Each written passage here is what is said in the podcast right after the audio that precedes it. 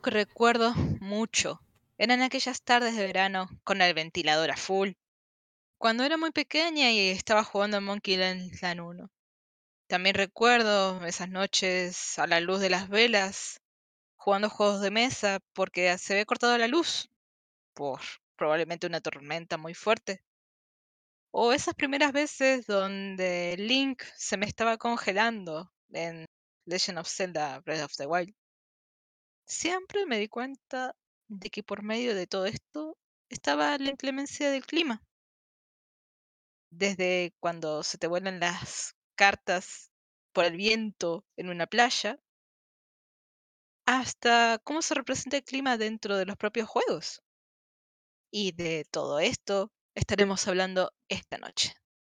Así que sean bienvenidos a este cuarto, donde puedes pasarte un ratito a resguardarte del frío viento o del calor arrasador. ¿Cómo andan chicos? ¿Listos para esta noche? Listos. ¿Listo para hablar de la cerda? La cerda. Yo creo que vamos a hablar de la cerda.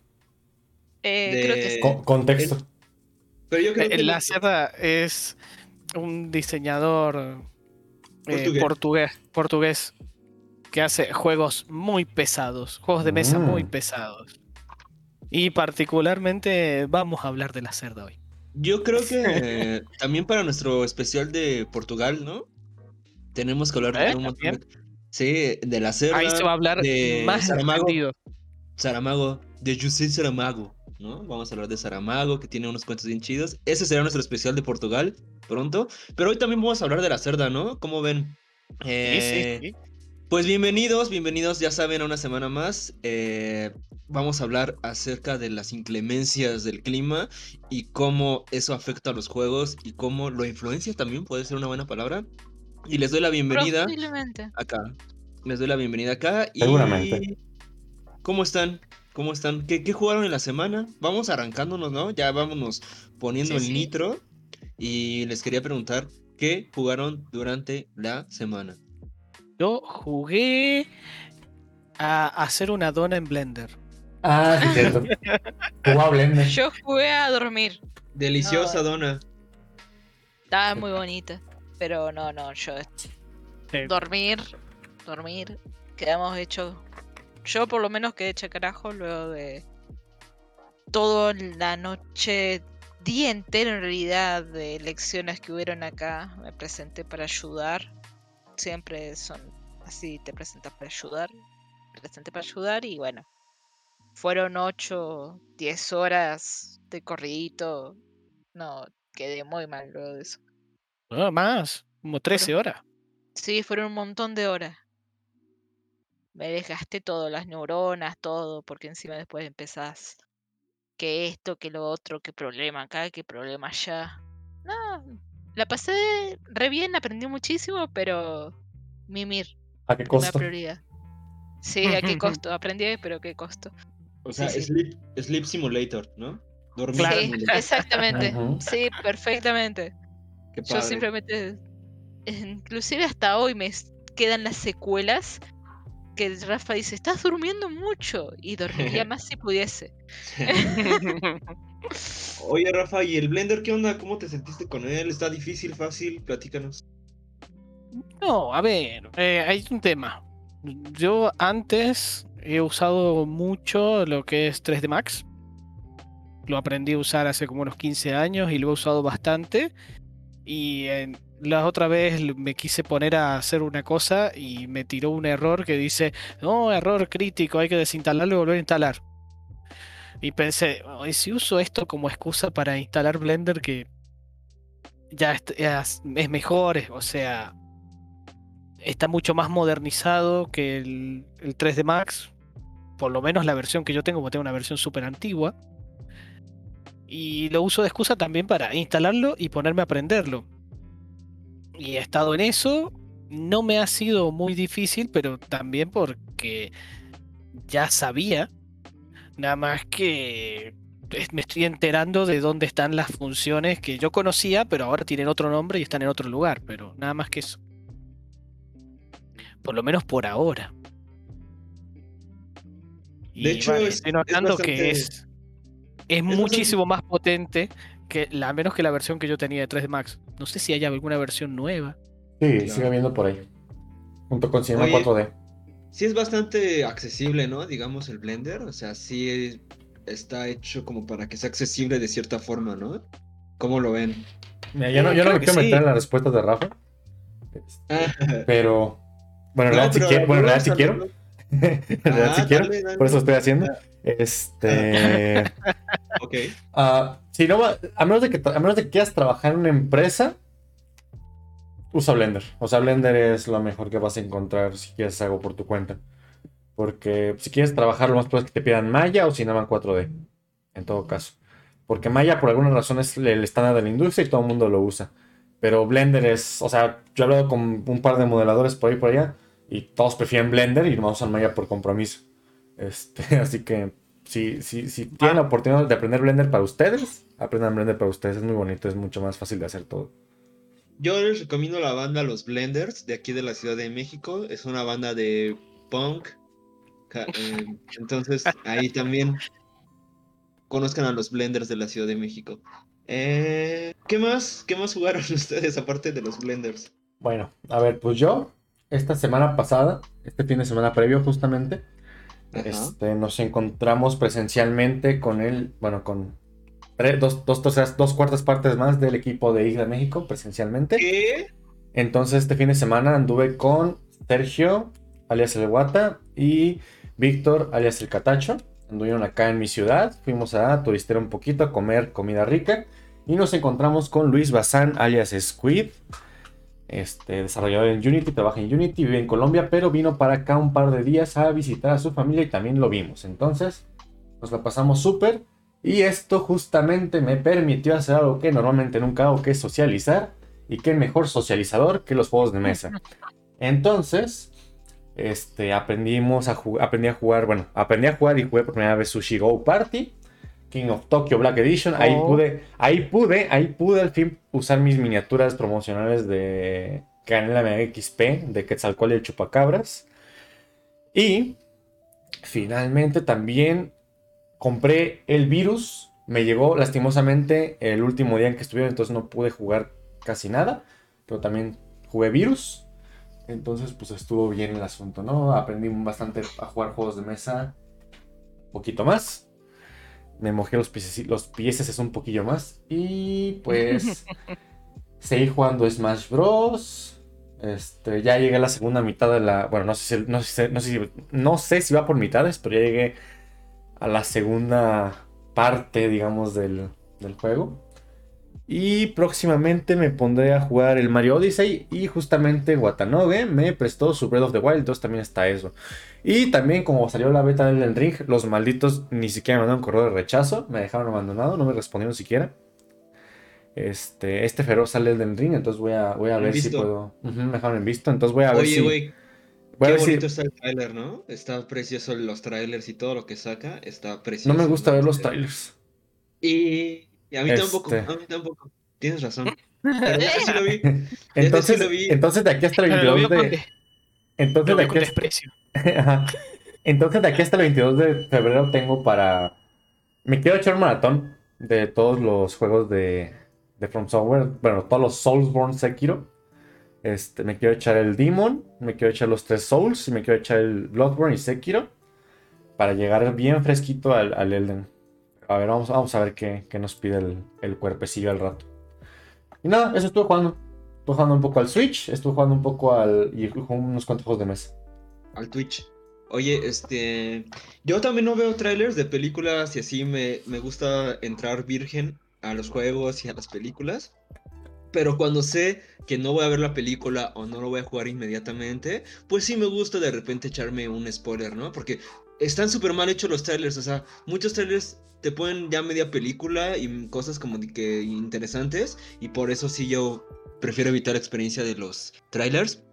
Y en este caso, el, vi el de Elden Ring y wow, wow, qué locura. No se ve tan oscuro como los demás juegos, se ve como un poquito más luminoso, más mágico, como más en esta cuestión de, de la magia.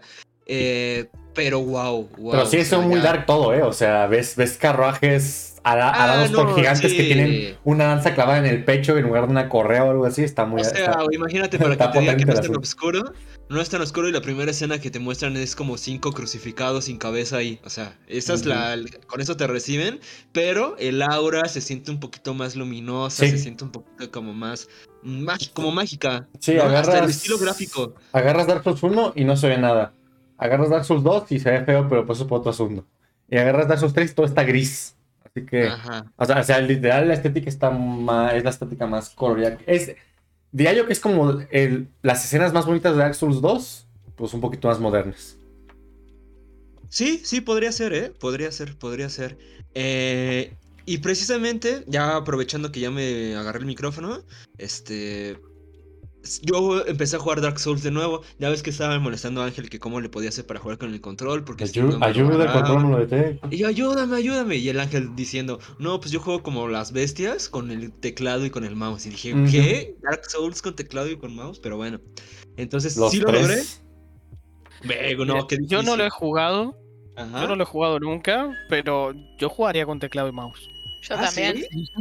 ¿Sí? Uf, qué nerdos. Estamos recos- eh, estamos reacostumbrados al teclado del mouse. Yo lo siento muy Mm. cómodo. No, no sé qué tanto, no sé qué tanto jueguen con mouse y teclado, pero, eh, pero definitivamente Dark Souls no es para jugar con mouse y teclado, eh, o sea, no me los aviso. Sí, No les digo que no lo hagan, por mí ¿no? intenten, por mí inténtenlo, ajá. este, pero, pero sí está un poquito potente el asunto, eh, especialmente con el 1. Claro. El 1 de plano, el 1 de plano sí está muy mal hecho para teclado y mouse, entonces está muy feo el asunto.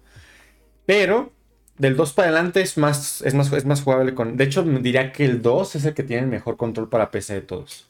Órale. Este, pero, pero es muy diferente al primero y el segundo, entonces, a- entonces está muy chistoso porque se van a desacostumbrar. En el 2, Yo me voy a saltar el 2. en el 2 con mouse y teclado... lo- Sape. Este, ¿Dije algo feo? ¿Dije algo en, feo? en el, en el 2, con el clic derecho, usas la mano derecha. Y con el clic izquierdo, la mano izquierda. En lugar de que sea golpe débil y golpe fuerte. Entonces, Y- este, como que está más intuitivo en ese asunto. Pero, eh, y me gustó mucho, o sea, me gustó mucho jugar al 2 en cuestión de controles de PC.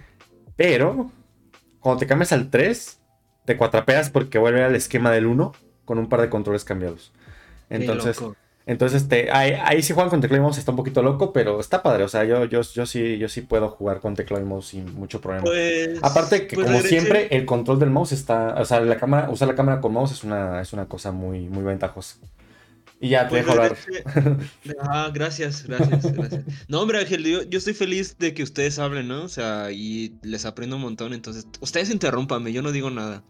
Eh, regresé al Dark Souls precisamente por ver el tráiler, como que me emocioné y dije, güey, Dark Souls es una meta, un desafío que tengo que terminar en la vida. O sea, de hecho, pues está esta frase que dice, Ángel lo he escuchado decirlo a él, a mucha gente, ¿no? Que ya sé que son como clavadones, pero dicen, ¿no? El vacío que obtienes después de terminar un Dark Souls es inconmensurable, ¿no? Es algo que quiero sentir, que quiero experimentar, porque la verdad jugar un Dark Souls es un trabajo, es desgastante, es una chamba, o sea, sí tienes que poner mucho de tu parte para poder jugar un Dark Souls, o sea, sí es un juego complejo, creo que sí es un juego complejo, y me parece que aparte de la habilidad y aparte de eso, necesitas ser como bastante fuerte porque el juego te oprime. O sea, neta, la primera parte está muy bonita, estás como arribita, el solecito y todo eso, y poco a poco te empiezas a meter en el bosque tenebroso y todas esas cosas, y la verdad la atmósfera sí te pesa, sí es un juego difícil, es un juego solitario. Neta, creo que es una muy buena terapia. No sé si podamos un día platicar sobre esto, pero me parece que Dark Souls es como una terapia, ¿no? Como enfréntate a ti mismo, es un juego en donde estás muy solo y lucha, ¿no? Contra esas cosas muy raras. Entonces, me parece que Dark Souls es un trabajo, es una joya jugable. O sea, neta, así los combates son súper tensos. Entonces, bueno, eh, intentaré terminármelo porque sí es como una cosa que, como hacer tu tesis, ¿no? Que si no lo acabas, ¿qué onda? ¿Para qué estás aquí en este medio? Entonces, bueno, le echaré muchas ganas con el Dark Souls. Creo que estaré platicando de Dark Souls un par de semanas, yo creo que desde hoy, que ya lo estoy diciendo, y un par de días más para ver si me lo puedo acabar junto con ustedes y me vayan dando unos apes. La vez pasada me quedé a la mitad porque me maldicieron. Me entró una Ay, maldición no. y no pude Los, quitármela. los, los estos. ¿Cómo llaman? sapos bien feos. Curifeos, este, no, no sean curifeos. Eh, ah, los basiliscos, los basiliscos. Ándale, esos. No, ya. Y dije, ¿qué? Y entonces ya investigué cómo quitármela y No tienes que ir a un lugar no, donde no hay investigues, vato. Todo dentro, todo- Bueno. to- toda la información está dentro del juego. Literal, Sí. hay un vato, hay un, en esa zona de los basiliscos, hay un vato, hay un vato con lentes, con, está bien raro porque tiene lentes pero tiene una máscara. Este, Ajá. que no parece que tenga ojos para, que no tiene huecos para ojos, pero bueno. Este, ese vato platica mucho con él, platica mucho con él. Él dice todo lo que ocupas saber del juego. O sea, toda la información. Ahí te dice cómo Sí. quitarte maldiciones, te dice cómo pasar ciertas escenas, te dice cómo, te, dice- te guía un poquito por ahí y por allá. Este, yo te recomiendo que todo dentro del juego, porque Sí, yo también no intento salir. Hablar con el vato de un- máscara y anteojo. es un gran, es un gran, o sea, es un gran universo interno que está padre mantenerse en sus reglas. Tienes razón, tienes razón. Creo que esta vez sí fue, no sé por qué me enteré, creo que sí fue por información dentro del juego, ¿no? Pero bueno, no lo voy a volver a hacer, salirme del juego porque tienes razón. Todo tienes que estar adentro, adentro, inmersivo, adentro. Si quieres, o sea, si quieres salirte para algo, por ejemplo, nomás salte, por ejemplo, nomás salte, por ejemplo, si de plano te perdiste el mapa porque es Es que eso fácil hacía... perderte. O, Ajá. o, o por ver estadísticas, por ejemplo, decir, hay cosas que se llaman level caps, ¿no? Que es, por ejemplo, que Wow. digamos que por cada nivel que subes en fuerza, subes 5 puntos de ataque, ¿no? Pero llega un punto en el que a partir de nivel 60, creo, algo así, ya subes 3 o menos. Y ya no te conviene- ya no te sale tan rentable seguir subiendo esa estadística. Si quieres ver eso, ve, busca, busca esos límites y ya para que digas, para que no gastes niveles a lo, a lo menso nada más. Pero fuera de cosas así, o sea, fu- fuera de cosas muy técnicas, creo que no es necesario que ocupes ver nada más. Es que eso me pasó porque la maldición sí te friega mucho la Ah, experiencia. es que la maldición es horrible. No, pero es te que baja toda la vida. te, te la friega, te- te la friega, pero es que a la vez es parte de la magia, porque Claro. te hace justamente tener que. O sea, justamente el hecho de que te maldigan es una. Como una side quest. Este. Claro. que sale naturalmente. Sí, Pero sí, mira, una cosa, los basiliscos solamente te van a doler en Dark Souls 1. En el 2 y el 3 son, un, Ah. son, un, son un paseo por el parque en comparación. Los del 1 son la cosa más horrible que vas a encontrar. Los basiliscos dan un asco loco. horrible además. sí, están feos. Y No, y pues cómo, se, y cómo se mueven y cómo se inflan y su Oh, sí, piel. Es una cosa horrible. Neta, qué juego tan grande. O sea, la verdad ya, ya saben que yo le echo muy pocas flores a los AAA, pero en esta ocasión creo que Dark Souls sí vino a cambiar. O sea, si lo queremos decir desde Demon Souls, pero me parece que Dark, Dark Souls sí es como un trancazo a cómo entendemos el juego. Es un antes y un después, cómo definitivamente. se deberían contar las historias dentro de un juego. Me parece que utilizan mucho la forma de- del propio medio para contarte la historia y eso es, uff, mágico, ¿no? Además, pinches japoneses locos. Que ojo, ahí, ahí, ahí hay un punto muy interesante. Ajá. Este, ya me diste cuerda, perdón, pero tengo que hablar de esta cosa. Sí, no, no, Este- adelante, tenemos todavía unos minutos de... Eso sí, lo único que. Está muy padre la historia y cómo maneja la narrativa a través del escenario de Dark Souls. Es muy padre eso. Pero hay dos puntos que yo estoy no tan a favor de Dark Souls. Uno es que. mm, Es que. A base de la descripción de los objetos, veas historia. O sea, eso es un buen detalle. Pero. Creo que está un poquito con. Está un poco. O sea, tengo sentimientos encontrados con el hecho de que a veces información tan importante tengas que agarrarla entrando a un menú y leyendo la descripción. Es, no es muy diferente a cuando agarras hojas de papel o reportes en una grabación o lo que sea en otro juego y lo tienes que reproducir en tu menú. O sea, está bien porque es muy breve y muy críptica y, y te permite llenar muchas cosas. Eso es una cosa muy padre. Pero siento que podría haber incluso maneras más cool de mostrar esas, de, explicar eso más allá de un texto. Y otra cosa es que si bien la historia está muy padre, en los por lo menos cuatro juegos, parece que van a ser cinco, que son los tres Dark Souls, este, Bloodborne y parece que va a ser el del Ring. Menos en esos, en esos cuatro juegos que sigue conocido, llegas cuando la historia ya pasó y no cuando está pasando. Entonces, es muy cíclico, o sea, es muy repetitivo el hecho de que de la manera en que te cuentan la historia, porque en el 1 llegas y eres un don nadie que está muy padre, está muy maravilloso y ya todo lo que lo que pudo haber pasado, toda la pelea épica y todo eso ya, ya pasó y te quedas en un te estás quedando básicamente en un mundo post historia. Estás quedando en la historia después de estás viviendo el epílogo de una historia más grande que tú. Y está muy padre. Pero en el 2 pasa lo mismo, en el 3 pasa lo mismo, en Bloodborne llegas un poquito antes, pero igualmente estás ya como una parte post. Entonces. Y parece que Elden Ring va a ser algo parecido. Porque ya el mundo está en ruinas. Entonces, este. En Sekiro creo que sí cambiaron el asunto, lo cual está muy padre. Eh, pero sí, o sea, esos son como mis, un par de puntos que tengo. Y también estoy enojado con Dark Souls 3 en muchos aspectos. Porque, porque es que en Dark Souls, es que en Dark Souls, es que Dark Souls está bien bonito. Porque no importa qué hayas hecho en, los primer, en el primero, en el segundo no cambia nada. ¿A qué va esto? O sea, se conectan perfectamente sin que importe qué hayas hecho en el primero. Si en el primero matas tu jefe opcional o no, da igual porque el segundo valora cualquiera de esas dos posibilidades. Y las dos podrían ser canon. Es lo padre, es lo que me encantaba a mí de eso. Que Ok. en el uno si sacas un final, el final A o el final B, da igual porque en el segundo se toma cualquier posibilidad como válida. Es todo canon porque es tu historia, es tu juego, está muy padre. Pero en el tercero agarran y un jefe depende de una decisión opcional que puedes hacer en el primero. Entonces básicamente me está incidiendo que en el primero hay una ruta canon y otra que no es canon. Entonces si yo hago, lo, si yo hago tal misión o tal, a tal acción en el primer juego, ya en el 3 no es mi historia, ya es la historia de otra cosa. Y eso- Pero y sí es- canon, güey. Si está dentro del juego es canon. Por eso mismo. ¿No? Es que es eso, mira, te lo voy a poner más directo. Hay un A enemigo, ¿cómo hay, hay- hay un enemigo, hay un enemigo opcional en el primer juego. Que tú puedes matar o no matar. Pero resulta que en el tercero, ese personaje aparece. Pero, pero, que como, si- pero, pero, si lo como, pero como si lo maté en una. Ajá, pero si en, mi juego, si en el primer juego lo pude haber matado y tuve la opción para matarlo, porque ahora me sacas esta cosa maravillosa que me encantaba, que hacía que tuviera una inversión muy bonita, que es que tenía que matar a este personaje, que podía matar a este personaje si yo quería, y en el 3 me dices, no, es que en el primero ni siquiera, es que, es que entonces ese, ese enemigo opcional en el primer juego que pudiste haber matado o no, nunca lo encontraste tú, nunca lo encontraste en el primer juego. Y es lo que no me gusta.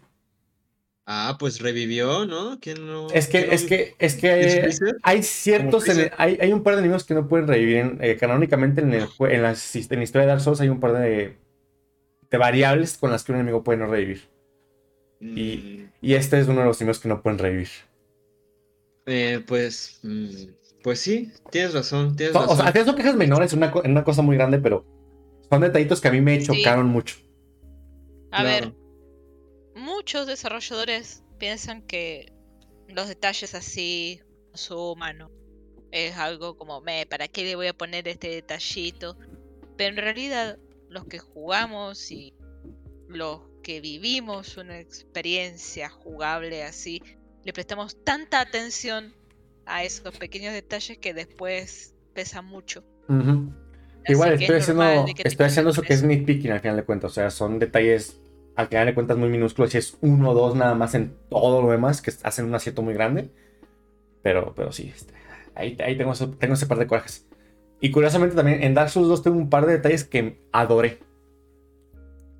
Ah, entonces sí me recomiendas jugarlo. Mira, es que el Mucha gente mira, me ha dicho que me salte el 2, una, de que juegue el 1 y el 3. la gente que dice que salte el 2 no, no, no, no le sabe.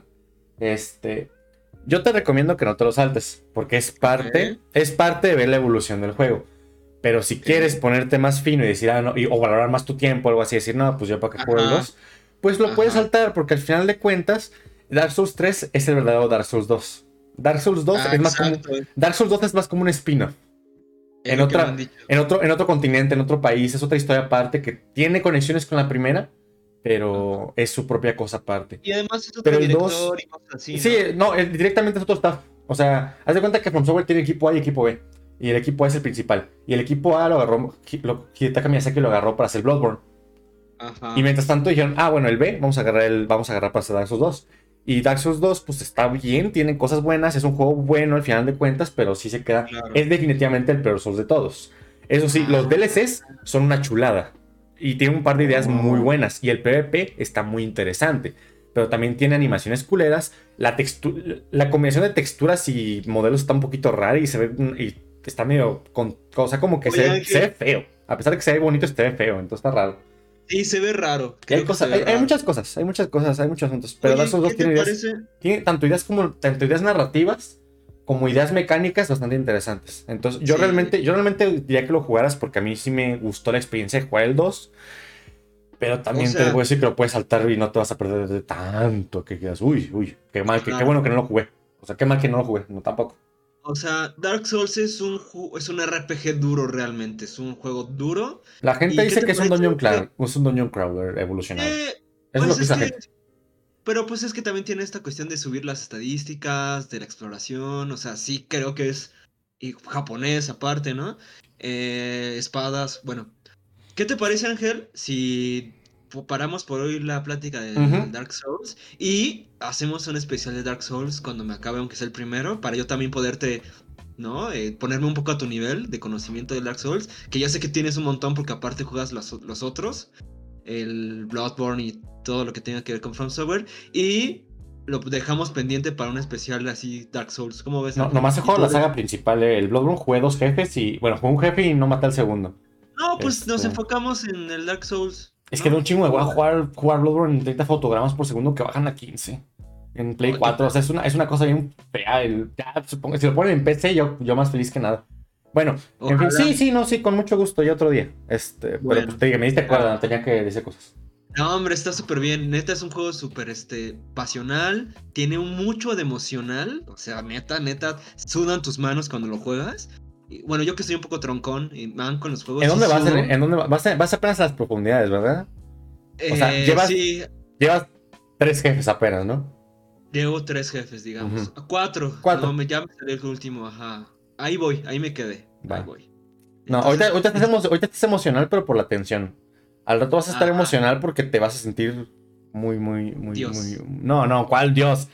Te vas a ¿Al sentir contrario? muy conflictuado con tus cosas. Oh, wow. Bueno, pues le estaremos platicando durante estas semanas, a ver qué tal Han me va. hablado tanto de Dark Souls que ahora me dieron ganas de jugar. Juégalo. Como, Hazlo, Yuri. no Entonces- tengo la en- mano. entonces- no tengo en- la mano entonces para jugar algo así.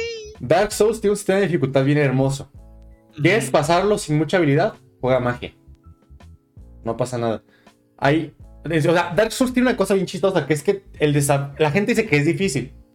Ajá. Pero en realidad es tan difícil como tú quieras que lo sea.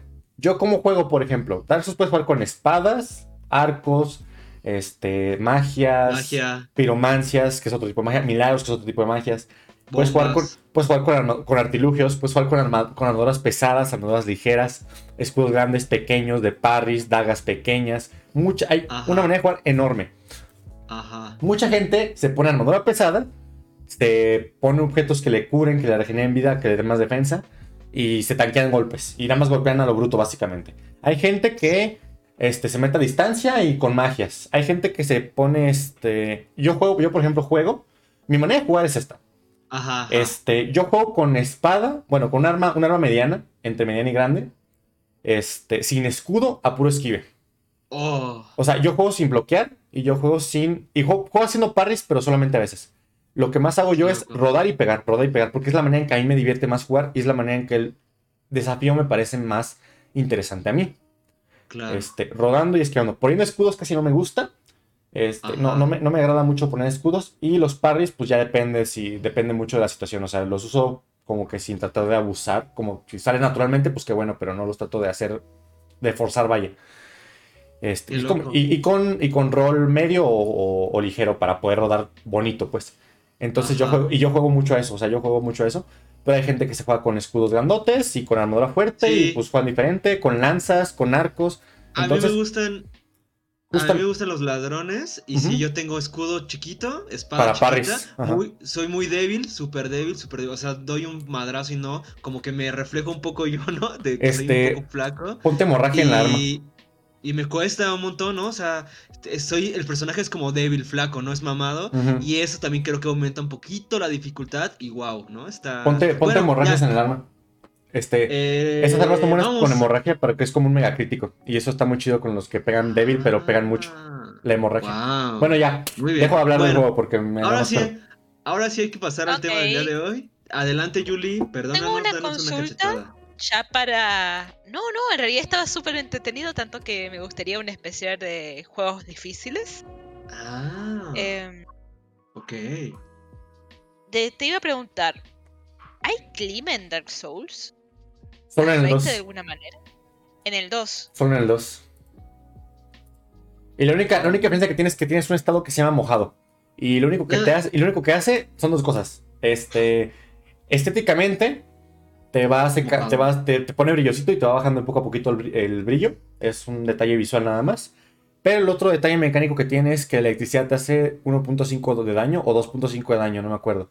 La único, el único valor realmente importante que tiene es que hay un jefe que es un jefe de los más hermosos que hay visualmente en el Dark Souls 2, que es el, el guerrero del espejo, el caballero del espejo, perdón, o el guardián del espejo, no me acuerdo, que tiene muchos ataques eléctricos, pero solamente, o sea, es la única, Ay, no. es la, es la única momento donde, Donde realmente, agarra- donde realmente importa que esté lloviendo o que te avientes a un lago. Ah, bueno, y apaga fuego si quieres, pero eso es otro. Ah, te, te hace, te, hace, te hace mojarte, te hace muy resistente al fuego por unos segundos. Eso también tiene. Esas dos cosas nada más tiene. Pero de Y clima como tal, no. Está, si está lloviendo y vos usás un mago que lanza fuego, o sea, con magia de No, fuego, no afecta. ¿va a disminuir? ¿No, No. disminuye? Lo único, Qué lo, único que, extraño, lo único que hace es que te mete el estado de mojado, que es lo que hace dos cosas, que es lo que ya les dije. Este, pero igual, pero no le da efecto de no da mojado nada más. otros. Solamente esos dos efectos tiene. Nah. ¿Qué Este, No, mucho? eh, Dame Zelda Breath aguante. of the Wild. Los, los mojabas a los otros al Ujú. toque eléctrico. A la Ah, aguante el Magica, el Magica, ese es Magica. un buen juego. Mm, Entonces, que, que lo hemos nombrado un par de veces, el Magica, donde en, una pantalla se puede jugar hasta cuatro personas, todos siguiendo la misma pantalla, compartiendo pantalla al estilo de, los juegos antiguos.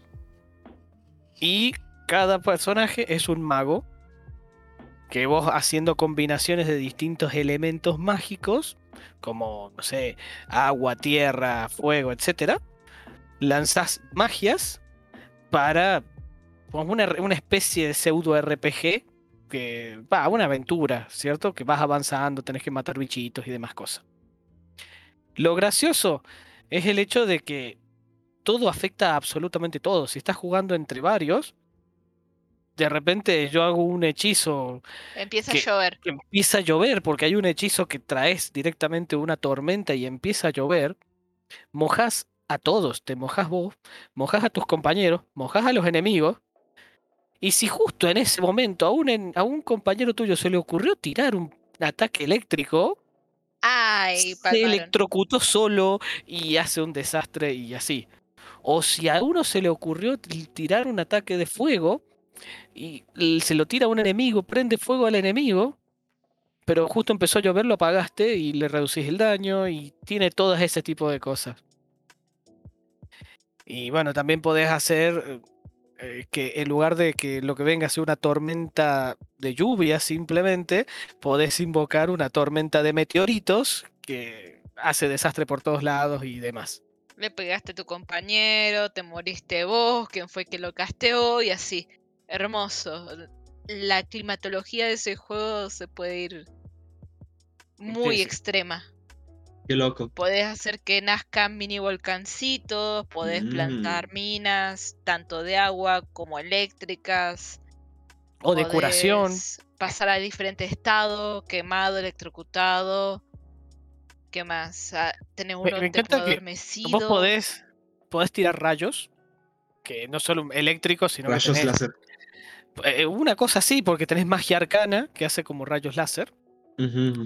Ahora, la cosa es que vos también podés ponerte un escudo, algún escudo, un- tipo Me una, campo una especie de campo magnético alrededor y refleja cualquier cosa que te tiren. Qué loco. Ahora, lo gracioso es que vos podés tirar un escudo justo cuando un compañero tuyo tiró un rayo y puede que refleje y te pegue a vos o le pegue a otro o se pegue a Al sí Iron mismo. Man, ¿no? Al Iron Man como Capitán América. Claro. O puede ser que varios jugadores lancen un rayo al mismo tiempo y esos rayos choquen, entonces se, de- se fusionan y se desvían y salen para cualquier lado. O depende del tipo de magia que hayas usado, por ahí se anulan. Mm, qué padre. M- Me recuerda mucho al este, que también lo hemos dicho, el Divinity Original Sin, el 1 y el 2. Es este juego hecho por Kickstarter. Este juego que se, que se por Kickstarter. Y es una locura también. Eh, el otro día se lo puse al Diego de la Rose y no le gustó tanto. De hecho, eh, me dijo este comentario, ¿no? Le dije, oye, este juego es un RPG duro porque tienes un montón de elementos y precisamente pasa eso que dices. Que en el escenario pones agua y si al agua le pones electricidad, se electrocutan todos y crea una nube de vapor. Y esa nube de vapor la puedes emprender un chispazo para sacar más rayos y luego esos rayos así, es como muy elemental. Más que de clima, creo que es más elemental. Entonces, este... No, sí, este, eh, este es elemental. Lo mismo, ¿no? Ajá, ajá, ajá. Sí. Eh, entonces, Pero eh, súper caótico y gracioso al porque una cosa es jugar solo y este juego te invita a jugar de a varios Claro. y con eso, bueno, se arma el, el desastre. Como Spelunky habíamos dicho un poquito, ¿no? Que todo te afecta a todo, ¿no? Todo lo que haga el otro jugador Claro. te afecta. Eh, qué Claro, padre, claro. los juegos son muy buenos para la. Eh, para el imagínate que- podés llegar a, no sé, hay un lago. Vos podés lanzar un hielo para congelar el lago, entonces podés caminar por encima. Y pueden venir todos caminando por encima. Y mientras vos estás congelando el lago, a alguien se le puede ocurrir la maravillosa idea de tirar una bola de fuego, derretir, Ay, con- derretir el hielo y se ahogan todos porque no saben nadar. Qué padre. Pues ahí está. eh, eh, ese, ese me gusta. A ver, yo me gustaría comentar el primer juego que tengo yo recuerdo de clima. Que creo que ustedes lo ubicarán. Y la primera vez que yo lo vi me impactó. O sea, dije, ¿qué es esta locura? ¿Qué está pasando? ¿Cómo le hacen? ¿Qué es este tipo de magia arcana? Es este. Pokémon. Así, de entrada. Ajá. Pokémon en la versión oro y plata. Hay un ciclo de día y noche. Increíblemente. Ajá. Increíblemente, yo no he jugado ningún Pokémon. ¿Qué? Yo jugué el Pokémon Esmeralda. Creo que Esmeralda no tiene ciclo día y noche. Esmeralda no tiene ciclo y día y noche. Esmeralda es de día, siempre de día. Y después vino Golden and Silver. Después de Rubí, el otro, que no me acuerdo cuál era.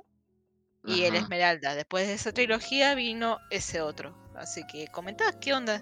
Con Pues es ciclo de día que- y noche? Este, Golden ah, y Silver son del Game Boy Adva- del Game Boy Color, de hecho. Y para esos tiempos, tener un ciclo de día y noche con un reloj. Y aparte, que sí, utilizaban la mecánica, ¿no? De que algunos Pokémon todos se salían de noche. Algunos solo los días. Por ejemplo, había un Pokémon que solo te salía el martes en la noche. El miércoles en la noche, a las 8 de la noche, ¿no? Este. Y lo tenías que capturar, ¿no? En ese horario nada más. Y creo que a partir de ese momento cambiaron un montón de cosas de cómo entendemos el ciclo de día y noche.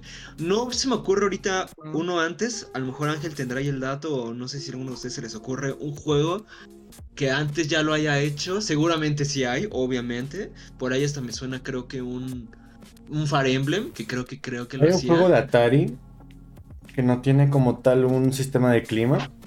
Este, ta- no, no tal pie. En Dark Souls 2 no tiene un sistema de clima. Solamente hay un par de. Hay, solamente que antes del jefe está lloviendo. Y es lo que y adentro del jefe está lloviendo. Hace algo parecido acá.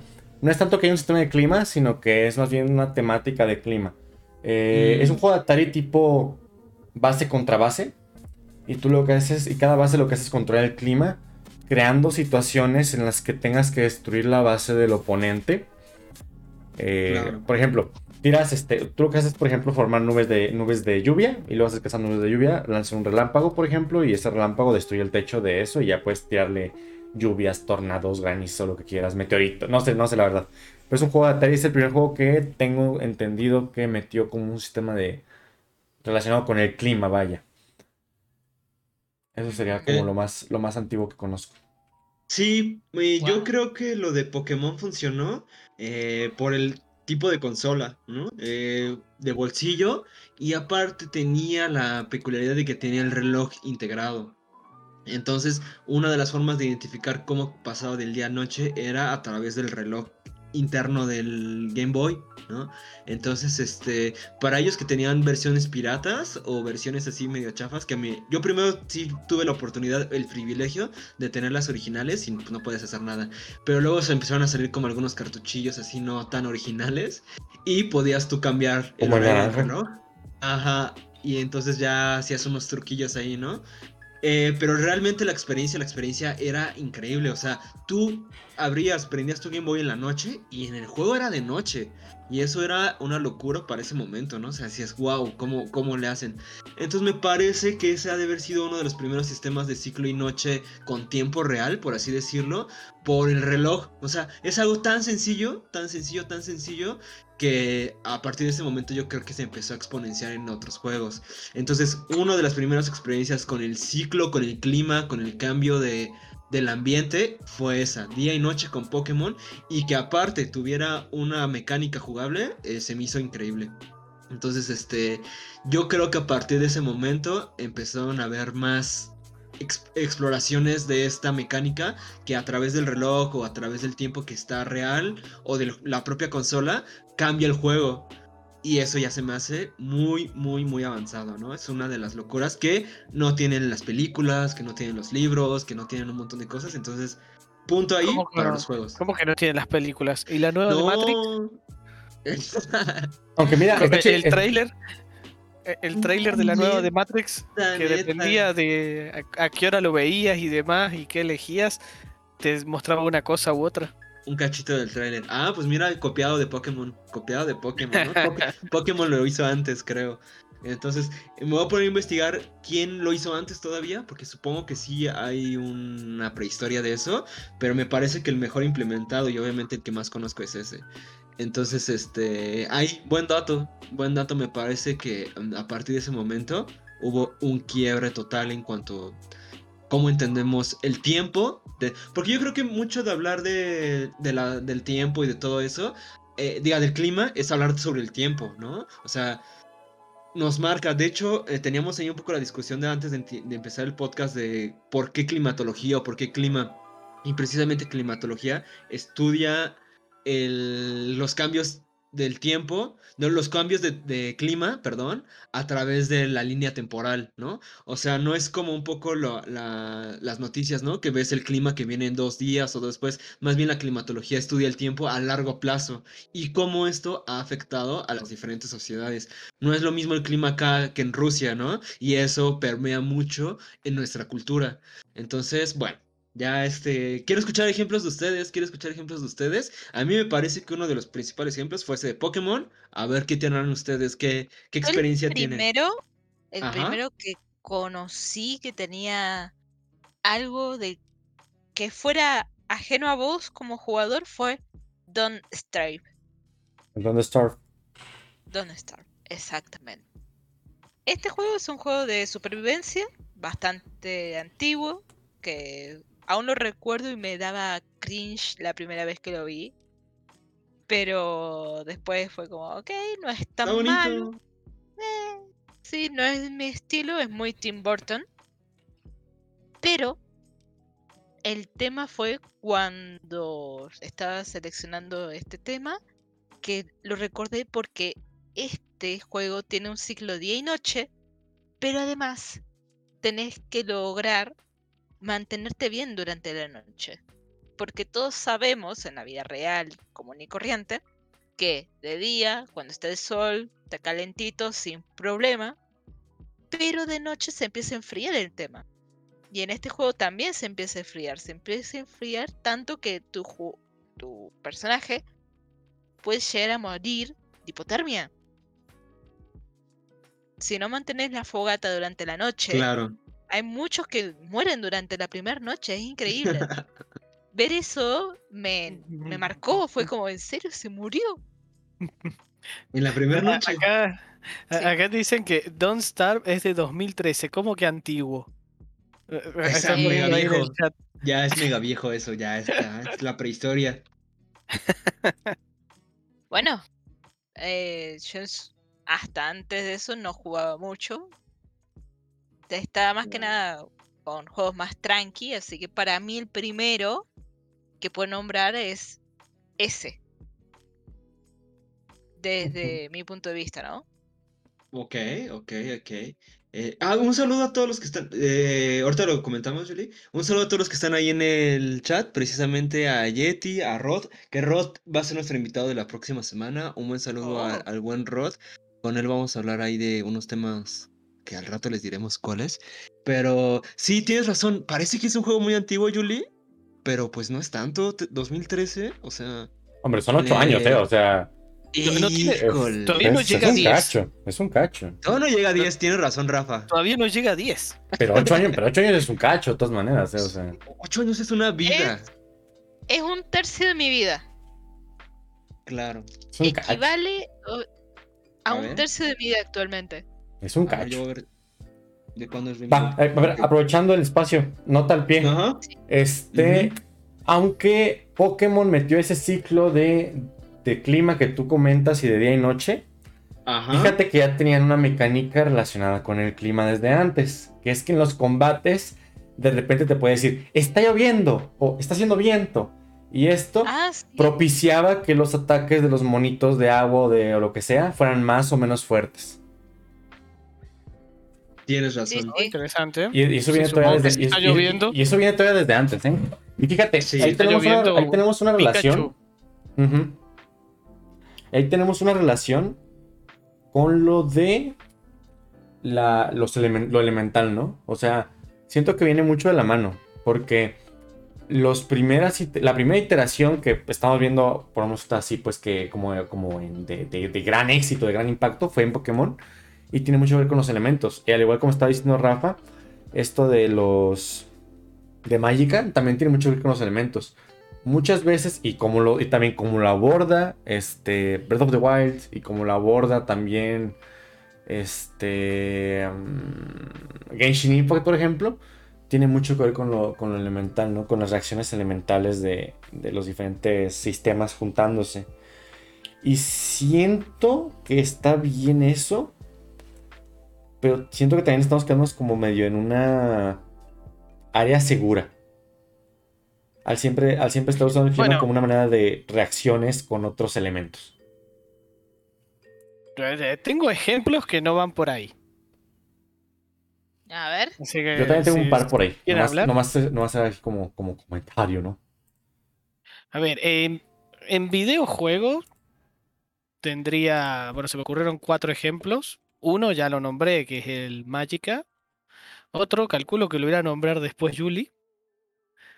Así que voy con los otros dos. Los otros dos que se me ocurrieron, eh, el Red Alert, Mm, ¿Cuál es ese? es un, uno de los Command and Conquer. Ah, ya. Command and Conquer ya, ya, Red ya, Alert. ya. Ok. Mm, Específicamente voy a hablar del Red Alert 2, que es el que yo jugué en su época. Y bueno, como en todos los Command and Conquer, tenés dos facciones. El mundo está dividido en esas dos facciones. Y bueno, típico juego de estrategia peleando contra lo que sea que hay al frente. Una de las facciones en particular tenía la capacidad de crear una máquina climática para generar ataques climatológicos hacia la otra base. Vos le decías un punto y de repente te generaba una super tormenta eléctrica que empezaba a tirar rayos y volar la base enemiga. El Harp. Algo por el estilo. Pero este creaba una tormenta eléctrica en lugar de un terremoto. Ok, ok. Eh, eh, y lo otro es tiene que ver con, bueno, esto del ciclo del día, el ciclo de día y noche y cómo afecta un juego que recuerdo que lo he jugado porque bueno, no ha sido hace tanto, es el Dying. Light. Mm, El- famoso, famoso juego donde haces parkour contra zombies. En este existe un ciclo de día y noche que afecta mucho, Sí. yo siempre lo y cuando viendo. bueno, tenés la opción, por decirlo de alguna manera, de que te afecte. Porque lo que ocurre es que cuando es de día, bueno, están los zombies, son peligrosos y cuesta a algunos bastante matarlos. Pero cuando es de noche se ponen extremadamente peligrosos, son más fuertes, se mueven mucho más rápido y aparecen otros tipos de zombies que de día no están que son mucho más duros y te hacen, eh, te desarman. Pero bueno, tiene la ventaja, se podría decir, que si uno va a una zona segura y, te acostás a dormir, tranquilamente puedes decir, bueno, me levanto, eh, me duermo y se, le- se despierta cuando ya es de día, entonces podés, si querés, saltearte ese tipo de cosas. Igualmente él se la pasaba ahí vigilando a los zombies que estaban por afuera. Yo, Eh, hay veces que tenés misiones que te exigen ir a buscar los, los bichos esos que solo aparecen de noche, pero es muy raro. O misiones que te obligan a hacer cosas de noche, pero son, muy, son más raras. Pero existen. Igualmente, verte ahí vigilando el zombie superpoderoso era como, mirá, esa cosa de ahí me vuela. Porque encima son medio fluorescentes, así que los podés ver un poquito de lejos. Son extraños.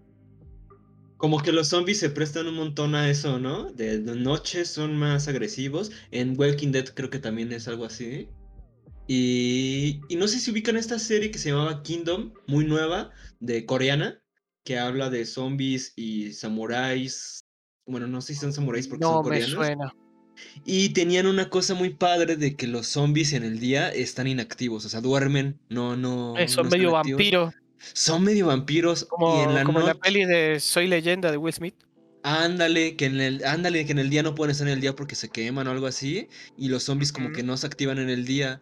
Y ya en la noche, uff, se arma la tremenda, ¿no? Porque ya se despiertan y están bien locotes. Entonces eso también brinda muchas opciones narrativas, ¿no? De que hay la tensión de llegar al pueblo antes de que anochezca y de cosas así. Entonces me parece que beben mucho estas cuestiones con el día y noche, ¿no? O sea, se puede explorar un montón simplemente con tener un ciclo día y noche. Y es algo que a mí me, también como diseñador de juegos me late mucho ahí este experimentar, ¿no? Aun- Aunque sea de forma simbólica. ¿Qué tienen otro juego? Yo tengo un montón, así tengo ya, o sea, eh, tengo un montón. Después Ajá. paso a juegos de mesa. Yo tengo el SimCity también. A ver. SimCity. Sí, ¿no te acordás que en el Sí. SimCity Cada tanto que pasa una uno de los nube. primeros? que vos estabas tranquilo ahí, haciendo tu ciudad, buscando la prosperidad, haciéndola bonita, arreglándola, y de repente te llegó un huracán. Sí, sí. Hermoso huracán que arrasa con media ciudad en menos de tres minutos, luego de haber pasado varias horas intentando que esa carretera funcionara. No, es. Para mí es algo muy gracioso. O sea, Sí, bueno, los juegos, todos los juegos creo eso de, de gestión de ciudades y demás, suelen tener eventos así. Un huracán, te puede aparecer un terremoto, te puede caer un meteorito. Hay tormentas eléctricas que pueden llegar a generar incendios, porque caen rayos, no sé, en una plaza, un árbol y así. sí, sí, para mí es algo que. Te pueden invadir los aliens. Ok, ese es un poco más extraño. Pero aún así, para mí venía a colación el hecho de que muchos juegos tienen alguna clase de relación con el clima. Y inclusive estos pequeñitos que son reconocidos mundialmente por cómo son, por lo que son, tienen esos pequeños detalles respecto al clima. Así que, a ver, Seba, ¿qué juegos tenías ahí para mostrar acerca de qué trata del clima? Eh, es que, mira, viendo la maestría y como un poco. eh, aquí comentaban algunos juegos que ya tenían este día y noche. Viernes 13 del NES. Y, eh, ahí explica Rodolec. El Castlevania 2, ¿no? También dice. Tengo entendido que Eh, Castlevania 2 es el primer juego con día y noche. Mm, ok. Dice Yeti que siempre desactiva ese tipo de cosas. No sé a qué se refiere, si lo del clima. Y eso. al- eh, Eh, a SimCity los de los, los clima los-. Sí, ¿verdad? desastres naturales en juegos como el SimCity. y Ah, no, pero es lo se más padre, pueden ¿no? desactivar. Se sí, pueden se desactivar. pueden Se desactivar. pueden claro. desactivar.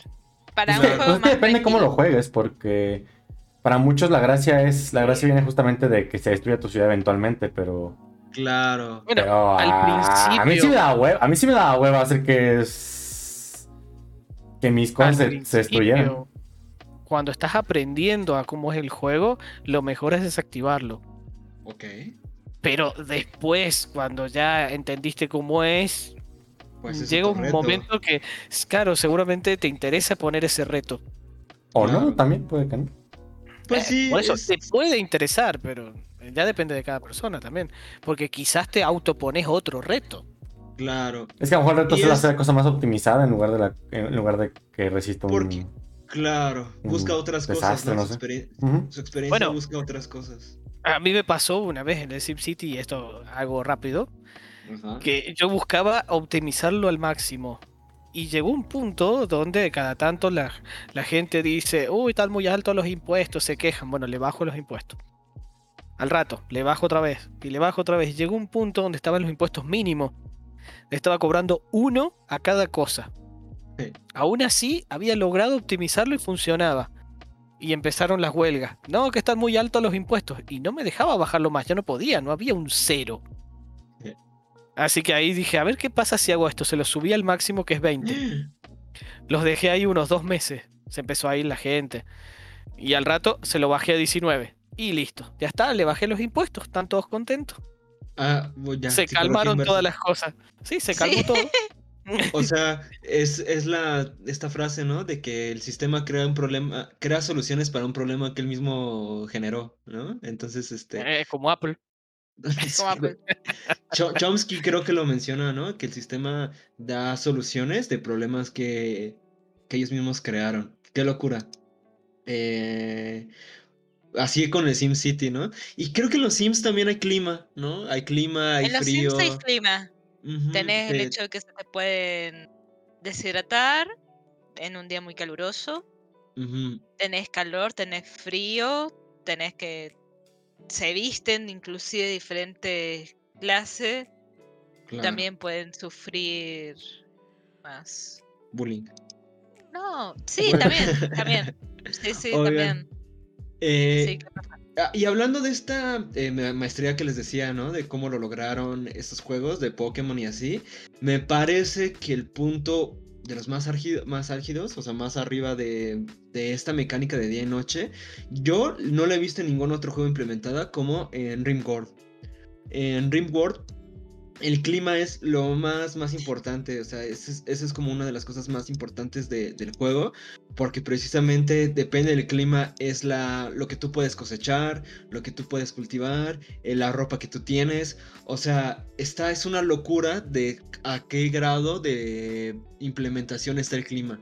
Entonces, eh, tienes lluvia, tienes eh, olas de calor, tienes nevadas, tienes este terremotos, bueno que terremoto no es tanto como clima, pero podría ahí aplicarse, tienes tormentas eléctricas que generan incendios, eh, y es una locura porque aparte los colonos que tú tienes, que tú vas manejando, se quejan del frío, entonces les tienes que poner su ropita, les tienes que tener, ah, y si la ropa es fea, no les gusta, y tienes que poner la ropa Uy, que- delicaditos. Sí, Delicaditos que salieron. y con el último, con el último patch que salió, que es Ideolo- Ideology, se llama, como ideología, eh, ya tienen como una cuestión religiosa. Entonces deciden qué es ropa le, se van a poner, qué animales les gusta, qué dioses siguen. Entonces ya es una locura este juego, la verdad. Y lo que lo hace muy interesante es la cuestión del clima, ¿no? Es, totalmente interesante. De hecho, si hay un incendio alrededor de tu casa y dura mucho tiempo, el clima se empieza a poner caluroso, ¿no? Empieza a, subir la temperatura y te piden que hagas refrigeradores para tu casa. Ah, otra cosa muy importante, si también dejas la comida hacia la intemperie o dentro de un lugar sin refrigerar, se pudre en días. Y si le pones un cuarto con refrigerador, pues ya te dura lo que... Si está congelado, te dura eternamente. Y si no, te da más años de vida de eso. Entonces, creo que es el juego... Neta, neta... No es que juegue muchísimísimo, pero me parece que es el juego que más, más consciente tiene la cuestión de cómo funciona el clima a un grado muy abstracto, obviamente, ¿no? O sea, no es imposible retratar la realidad como tal, pero me parece que se acercan mucho a cómo se interactúa con el clima, ¿no? O sea, todo lo que tú tendrías que tener para interactuar con el clima. Entonces, es un juego que les he recomendado ya varias veces acá y me parece que como clima, ellos maestría, maestría, maestría en cómo lo manejan. Que... eh, y pues ya, yo se los quiero recomendar. Váyanlo descargando ahora mismo. Bájenlo, pruébenlo. Y ya después, si les gusta, pues ya cómprenlo. Está bien loco porque este juego nunca está en descuento en Steam. Siempre cuesta 300 pesos. Nunca baja, nunca baja. Como que saben lo que tienen. Y nunca, este, nunca lo, lo bajan. Y vale la pena, ¿no? Porque te da horas, horas de juego. Y tiene una simulación tan real, entre comillas, que da miedo, ¿no? O sea, da miedo. Ca- cada monito que tú tienes ahí es como un universo de... ¿No? O sea, sí siento que se puede acercar mucho a una idea también muy abstracta de hacer una simulación de colonia. Entonces, bueno, esa es mi recomendación. Ahorita les digo otro, quiero seguir escuchándolos a ustedes y ahorita tengo otro guardado que no es tan profundo como este, este es el más más profundo, pero Yo te iba a decir que tengo uno que ¿Más profundo todavía? Menos, A menos profundo. Es menos profundo, más amigable y creo que ya, no sé. Soy fanática de él, quizás. ¿Cuál? ¿Me puedo determinar? Stardew Valley. Ah, clarísimo, Sebas. Ciclo día, do- ciclo día noche. Cuatro estaciones. Cada estación con más probabilidades de tener diferentes clases de eventos. Eventos de por la noche que te pueden llegar a crecer una fruta o lo que sea más rápido. En vez de tener que esperar 14 días, esperas una noche y se te crece la frutita por completo. Que tenés los días de lluvia. Varios días de lluvia seguidos te van a terminar con días de tormenta. Los días de tormenta podés tener la suerte de que no te caen ninguna verdura o te caen rayos en las verduras también. Que generas pilas, que las pilas las utilizas en diferentes lugares, que tenés diferentes pescados. La, la pila la generas porque pones un pararrayo y cuando cae un rayo con eso generó la pila. Exacto. Así que, por más de que no digas el monito se tiene que vestir determinado si está con calor, si está frío, esto, ¿no? No es necesario. Sé que hay mods que lo hacen, que se te puede llegar a quemar tu personaje, que se te puede llegar a tener hipotermia si no lo vestís con cierta ropa. Pero aún así, yo creo que el tema de las estaciones que puedes plantar, que no, las temperaturas y qué puedes hacer es algo abstracto, sí, pero que es muy amigable. Vos ya lo sabés, tenés pistas, tenés cosas que ocurren mediante paso de las estaciones que te ayudan. Inclusive hasta los propios NPC, si les hablas un poquito, te dicen, hey, tenés cuidado que se viene la temporada de lluvia. Y vos le replicás de vuelta, ¿por qué? ¿Por qué pasa esto? Le picás de vuelta al personaje. No, es que varias lluvias seguidas generan rayos. Y hay otro que dice, mirá, ponete un palarrayo porque está bueno que generan pilas y así. Tenés un montón de ayuda de- dentro del propio universo que también te dice cómo manejar todo este sistema de estaciones, climas y qué se puede hacer y qué no. Así que para mí una recomendación es Stardew Valley. Es como lo que vos dijiste, solamente que más simple y más amigable. Sí, creo que sí es un poquito más simple eh, el Stardew Valley. Porque precisamente sí hay. A ver, vos agarras una verdura, la guardás ahí desde primer año y no se te pudre. Es increíble, el pescado no. vos lo tenés ahí y ya Es está. más, agarras un pescado, lo pescaste, lo metes a un baúl que dejas completamente a la intemperie, Está lo dejas no por nada. 5 años, 5 Ujú. años ahí afuera, lo sacás, lo metes a un estanque y está vivo. ¿Qué? ok. Así y que, encima se reproduce solo. Ah, Sí, querés? a ver qué ¿A poco pasa. usted no les pasa con sus mascotas también? Dis- disonancia ludonarrativa. Que también, este. Bueno, aquí me gustaría. abrir como un puntito, ¿no? Este, yo soy Ok. mucho de preguntar. Yo soy mucho de preguntar por qué. Entonces, o para qué. Entonces, Ajá. en este caso, pues yo vi un poquito de para qué nos interesa, nos puede interesar el clima dentro de un juego, ¿no?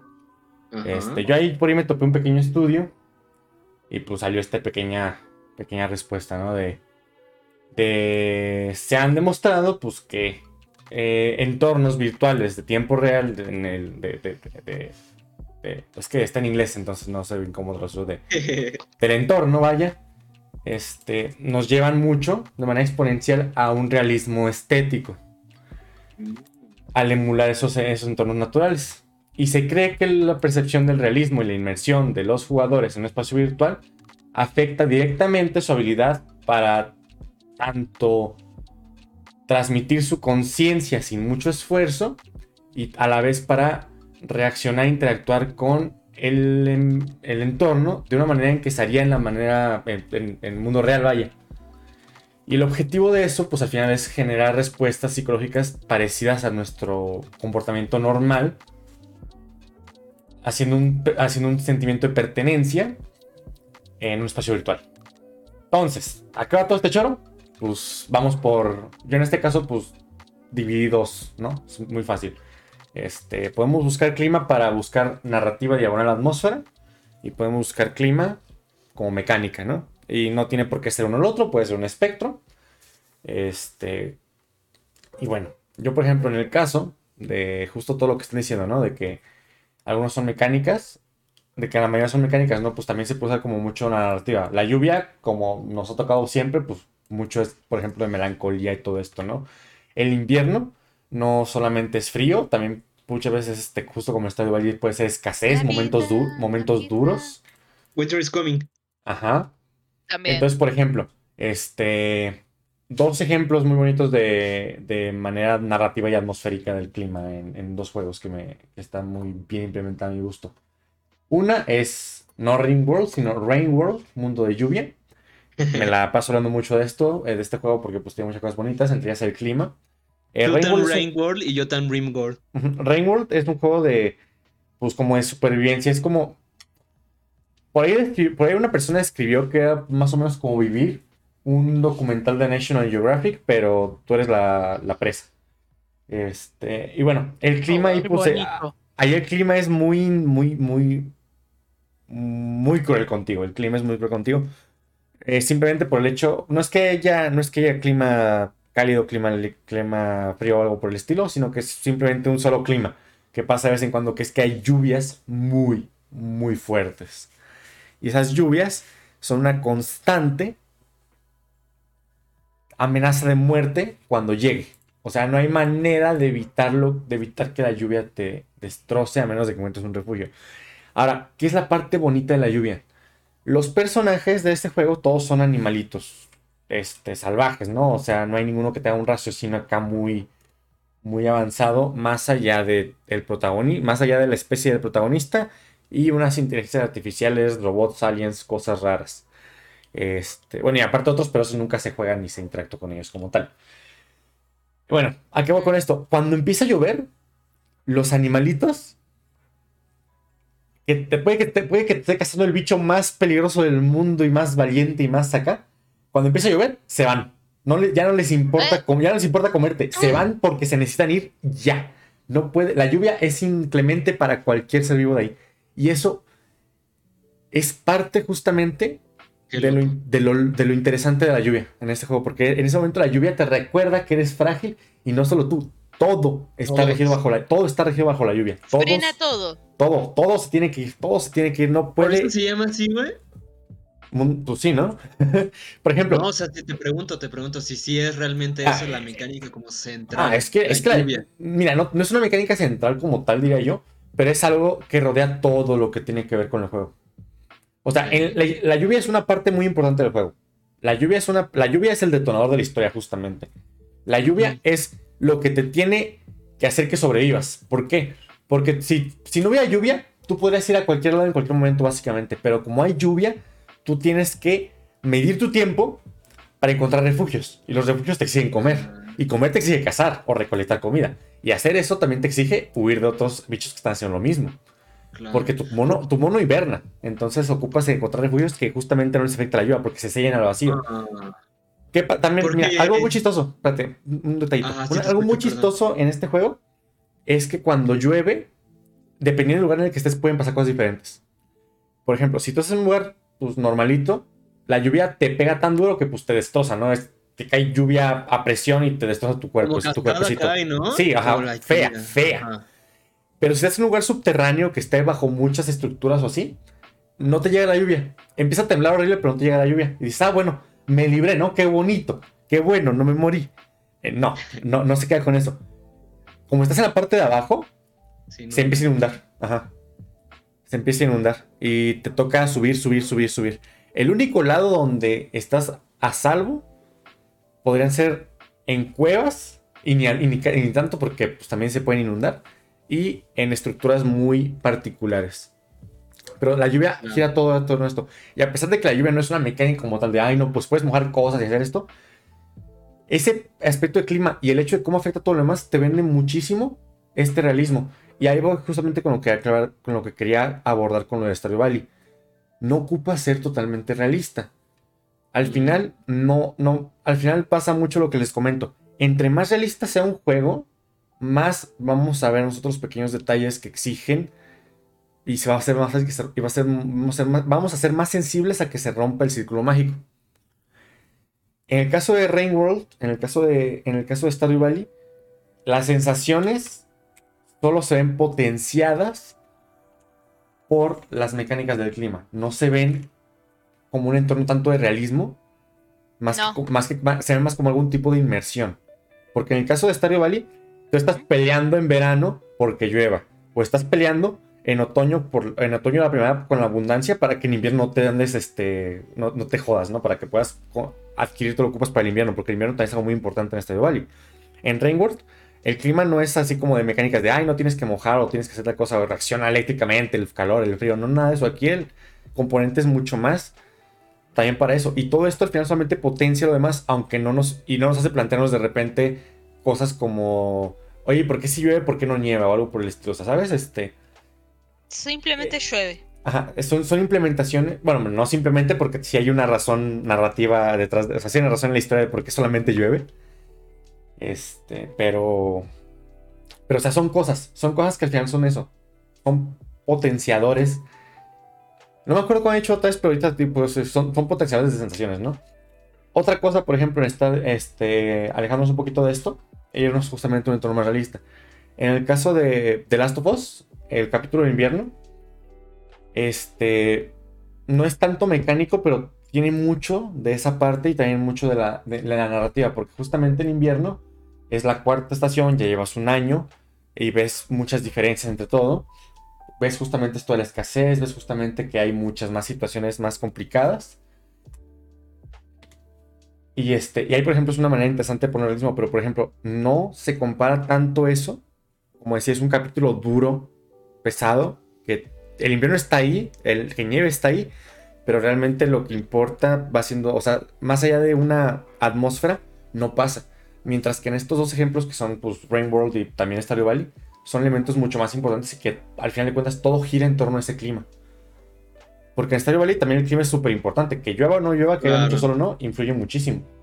Y, y está muy Sí, interesante ese asunto eh, porque a veces Cambia uno... completamente las decisiones. Es muy gracioso Exactamente. en Stardew Valley el hecho de que vos al principio querés que llueva para desligarte y minimizar tus tareas.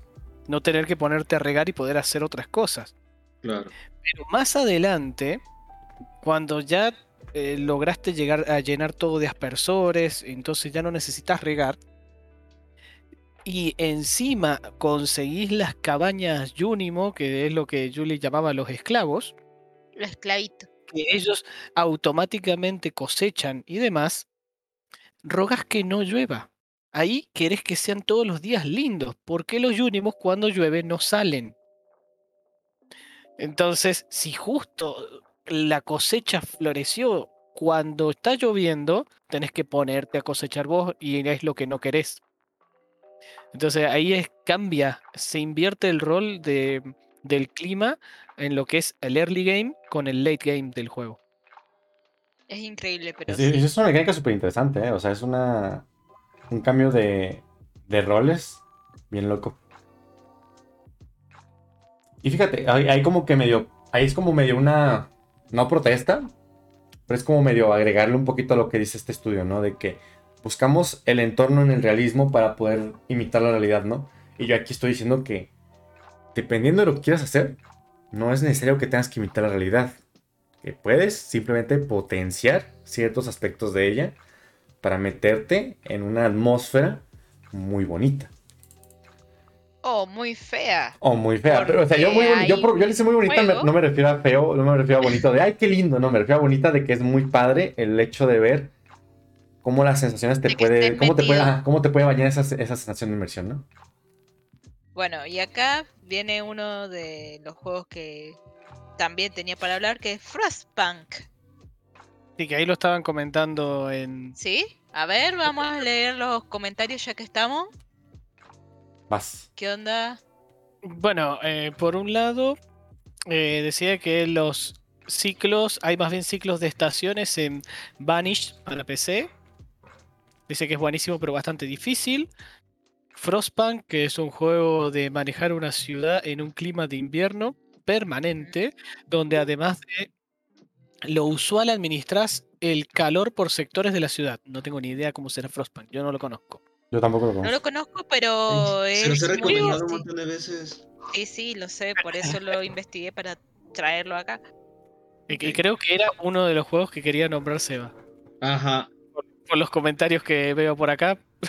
Ah, ok, ¿qué dice? Eh, Me leyó la después, mente. sí, eh, Seba puso que le había leído la mente, entonces por eso digo que era uno de los coment- no, uno de los juegos que quería traer. Y decían que The Long Dark trabaja los ciclos de día y noche y el clima muy detalladamente y está muy recomendado. Long Mm, Dark. The bueno. Long- Juego que sea, también ya he hablado aquí. ¿No me ponen atención o qué, muchachos? eh, pero es que no los he ¿Tú quién jugado. es? la ¿Quién es neta, la No hay para comprar el juego. Claro. Sí, no, es difícil, es difícil que compremos todo y juguemos todo lo que decimos aquí. Sí, no, está complicado el asunto. Está cañón, está cañón. Pero precisamente esos dos juegos yo sí los he jugado y ahorita voy a hablar de ellos. Pero Ay, antes. dale. Ah, no, pero ¿qué antes, antes, ¿qué tal la gente que viene aquí escuchando sobre juegos de mesa? Ni los hemos pelado el día de hoy. Les pido una gran disculpa a nuestros jugadores eh, mesísticos favorísticos. Este, Mesiáticos. Me gustaría que ustedes comentaran algo sobre juegos de mesa, que hay un montón. Eh, Bueno, extrañamente, Extrañamente no hay muchos. mucho. no hay muchos, exacto. No hay muchos uno. juegos que traten de. O ya sea una mecánica con clima y demás. La gran mayoría eh, son wargames. Que no tengo mucho para hablar de wargames porque no, No juego tenemos wargames. experiencia, no nos gustan. Pero están ahí. Hay wargames que tienen esto de, no sé. Cambia el hecho de que si vos querés invadir Rusia en invierno que en verano, por ejemplo. Ah, jaja. No invadan- Ese no- tipo de cosas favor, en amigos. wargames existen. Amigos, por favor, no Pero- invadan Rusia en invierno, por favor. No, no, no, No. no. Ya mm, la tercera no es la vencida. No. Sí, no se puede. No, no, no, es imposible. Ok. Después, mm, para nombrar, bueno, un, la gran mayoría Ay, de juegos de mesa, cuando se mete un o se coloca alguna mecánica que tiene que ver con el clima, por lo general tiene que ver con un evento o un estado. Un estado sería al estilo del Stardew Valley de mesa, donde eh, al inicio se separan cartas, se hace una pila de cartas que se va a dar vuelta una al comienzo de cada ronda, y en esas se colocan una cierta cantidad de invierno, una cierta cantidad de otoño, de primavera y de verano, y así, ordenados como corresponde, y al principio de la ronda se da vuelta una y eso afecta a toda la ronda. Eso vendría a ser una especie de mecánica de estado, ¿no? Y después tenés mecánicas de eventos. Por ejemplo, eh, hay un juego argentino nuevo que es el Clash of Armies. Es un deck building que está basado en lo que vendría a ser el, es, el Hero Realms. Por si alguno conoce el Hero Realms. Es un juego de. Es un 1 versus 1 específicamente. Con deck building. Y. La, historia de ese juego es curiosa porque el creador estuvo durante el desarrollo del Hero Realms. Y en los testeos y demás de todo el desarrollo del juego, decía que el juego estaba muy interesante, pero que le iban desarrollando distintas mecánicas. Y llegó un punto donde por algún momento, por algún motivo, en un momento agarraron y dijeron, volvieron todo para atrás y el juego, el Hero Realms salió muy similar al Star Realms, que es la, la versión an- anterior, Anterior. con muy ligeros cambios. Entonces, vos ves el, el Star Realms y el Hero Realms y decís son prácticamente lo mismo, solo que el Tienen Hero unos Realms cambiecitos. eh, tiene unos ligeros cambios que lo hacen mejor. Este, el creador del, del Clash of Armies, se quedó con esto de decir, pero si estaba muy bueno lo que se estaba armando con el Hero Realms, ¿por qué cambiaron las cosas y volvieron para atrás? Entonces tomó eso y le puso un poco su estilo y creó el Clash of Armies. Mm. Yo lo estuve viendo el otro día, Rafa lo probó, porque es de a dos nomás. Y en verdad estaba interesante. Y bueno, eh, es un deck building, mecánica bastante típica en sí de, no sé, compro cartas, van al descarte y después cuando se recicle el mazo las, puedo llegar a conseguir. ¿Y en dónde entra el clima acá? Es el hecho de que vos tenés mazos, tenés un, un mazo que es para, de donde se van sacando cartas para el mercado, vos tenés dos mazos. De uno de esos mazos, cada vez que uno compra, vos podés llegar a. Bueno, se compran cartas y después al final del turno se reponen. En el momento que se reponen cartas, pueden salir cartas que vos puedas comprar, no sé, unidades, eh, catapultas, demás cosas. O puede llegar a salir un evento. Si sale un evento, le va a afectar al jugador al cual está iniciando el turno. Esos eventos hay de distintos tipos, algunos son de clima. Y me pareció una manera interesante de cómo tratar el clima. y, no solo el clima, sino de cómo generar eventos en el juego. Porque eh, tenés una especie de... mm, A ver cómo, cómo decirlo. Eh, es el hecho de que te da una necesidad, un incentivo extra a querer comprar cartas. A pesar de que por ahí uno dice, che, pero no, no me interesa ninguna de esas cartas. Pero si no compro ninguna carta, significa que el mercado va a seguir exactamente igual para el turno del otro jugador. Pero si compro algo, el mercado cambia. Y luego de cambiar ese mercado puede llegar a aparecer un evento que lo moleste. Entonces te genera esa, esa duda o esa... Bueno, te, te puede dar decisiones más interesantes hacer algo tan simple, transformarlo en algo interesante. Ese por un lado, el Clash of Armies. Ajá. Otro juego. ¿Sí? Yo tengo otro juego de mesa, precisamente. Seguramente lo han visto por ahí. Y el, el nombre lleva la penitencia. El Dead of Winter. Que habla. Es un jueguito acerca de. Ese lo hemos jugado. Sí, es un juego que es de zombies. Precisamente. Mira, otra vez los zombies ya están como regresando en nuestra plática. Y precisamente es un juego duro, creo que sí es un juego difícil, en donde cualquier decisión que tomes medio mal puede acabar con todo el grupo. Y, y me parece... Semi cooperativo. Sí, es como cooperativo, semi-cooperativo tienes razón, Rafa, porque de repente alguien puede ser como traicionero, o cada quien tiene ahí su misión. Entonces, realmente lo que tú tienes que hacer es cumplir tu misión. Y pues si tu misión es ahí este ser ahí, ¿cómo se dice? Pues traicionar. el traidor. El traidor, el traidor, ajá. Y todo se basa en que estamos en una época como de una estación polar, por así decirlo, un- una helada. eh, y están los zombies a todo lo que dan. Entonces, a través del sufrimiento, del clima, pues eh, tenemos que conseguir como suficientes recursos para poder seguir sobreviviendo y aparte cubrirse de los zombies.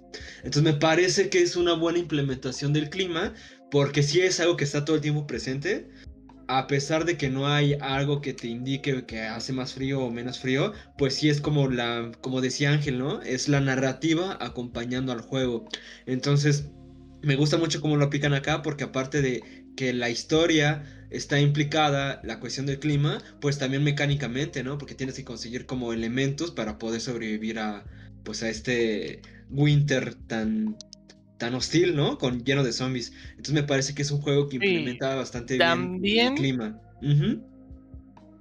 Sí, bueno, ese es, es una de las otras cosas que de los otros, otros juegos que tenía en la lista, Ajá. que es un poco de decir el clima es la excusa para generar la narrativa del juego. Atmósfera y narrativa.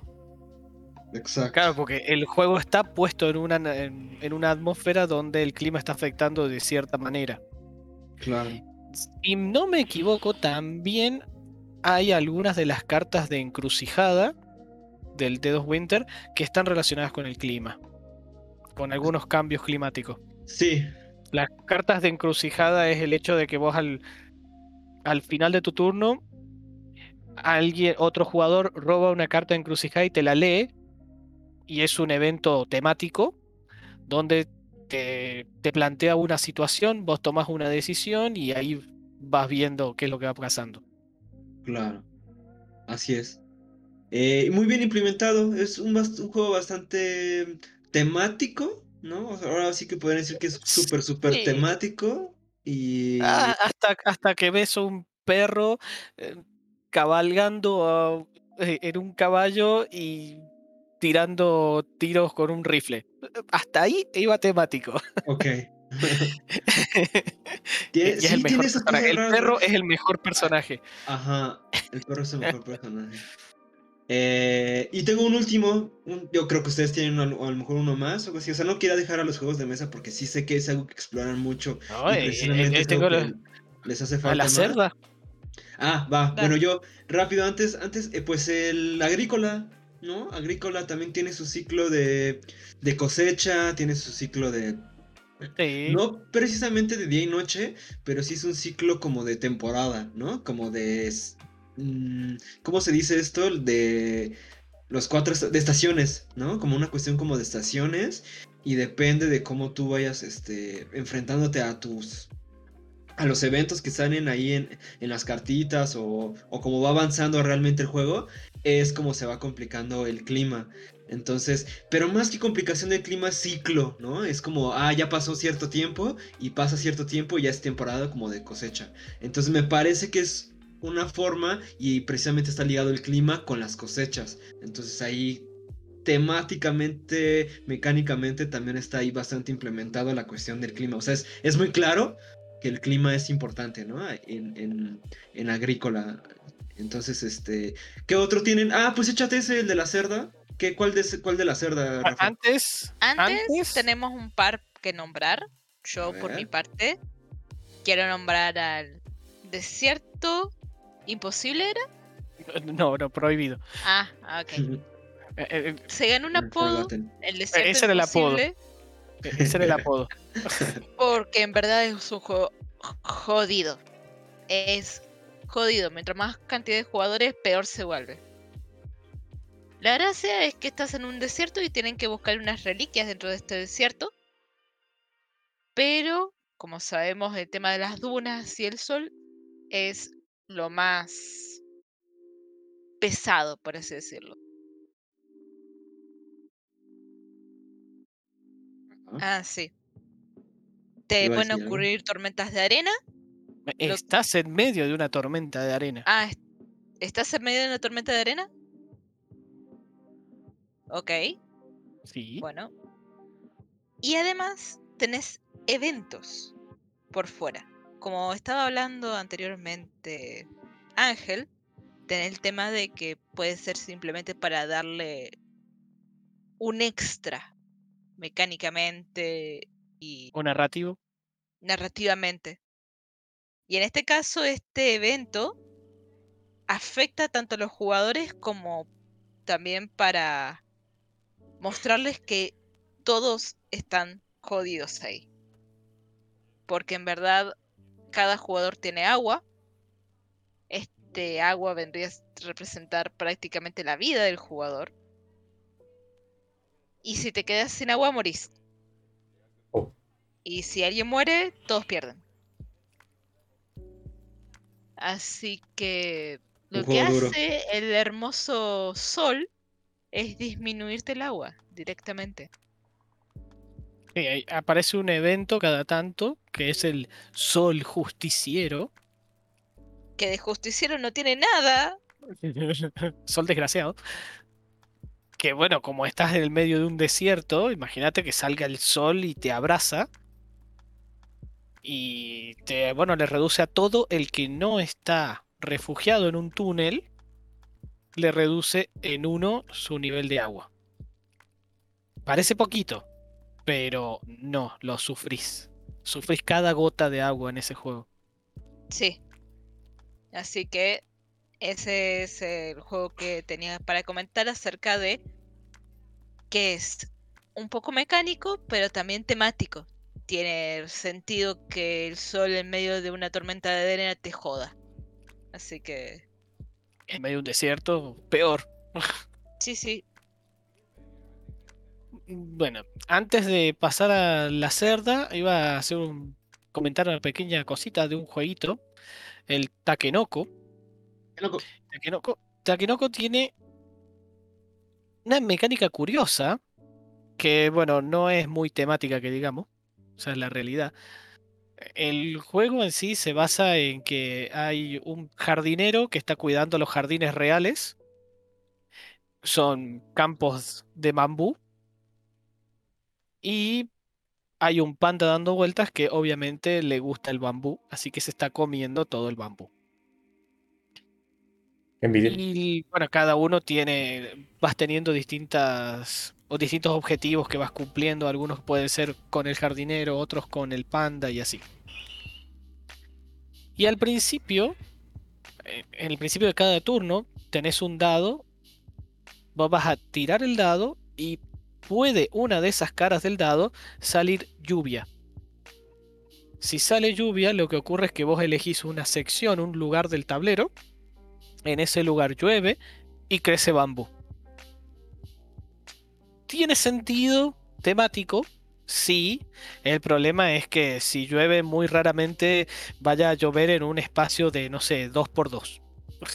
que es más o menos lo que sería una loseta, ¿no? Como que si llueve, llueve en todo el campo. Esa es la, la parte que no es tan narrativa.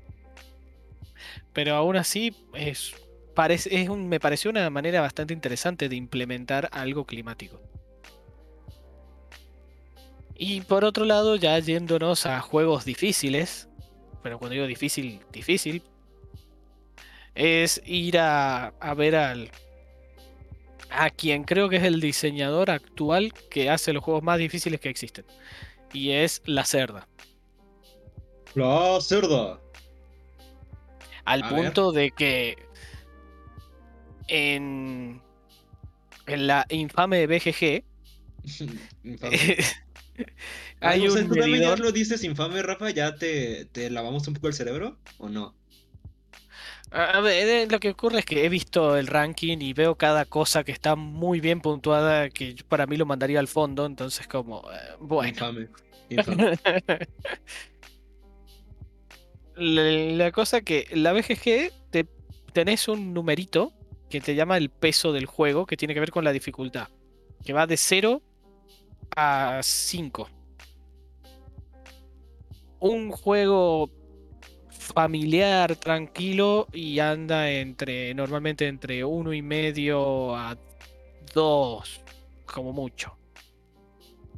Un juego medio anda en, bueno, de 2, 2 y medio a 3, 3 y medio.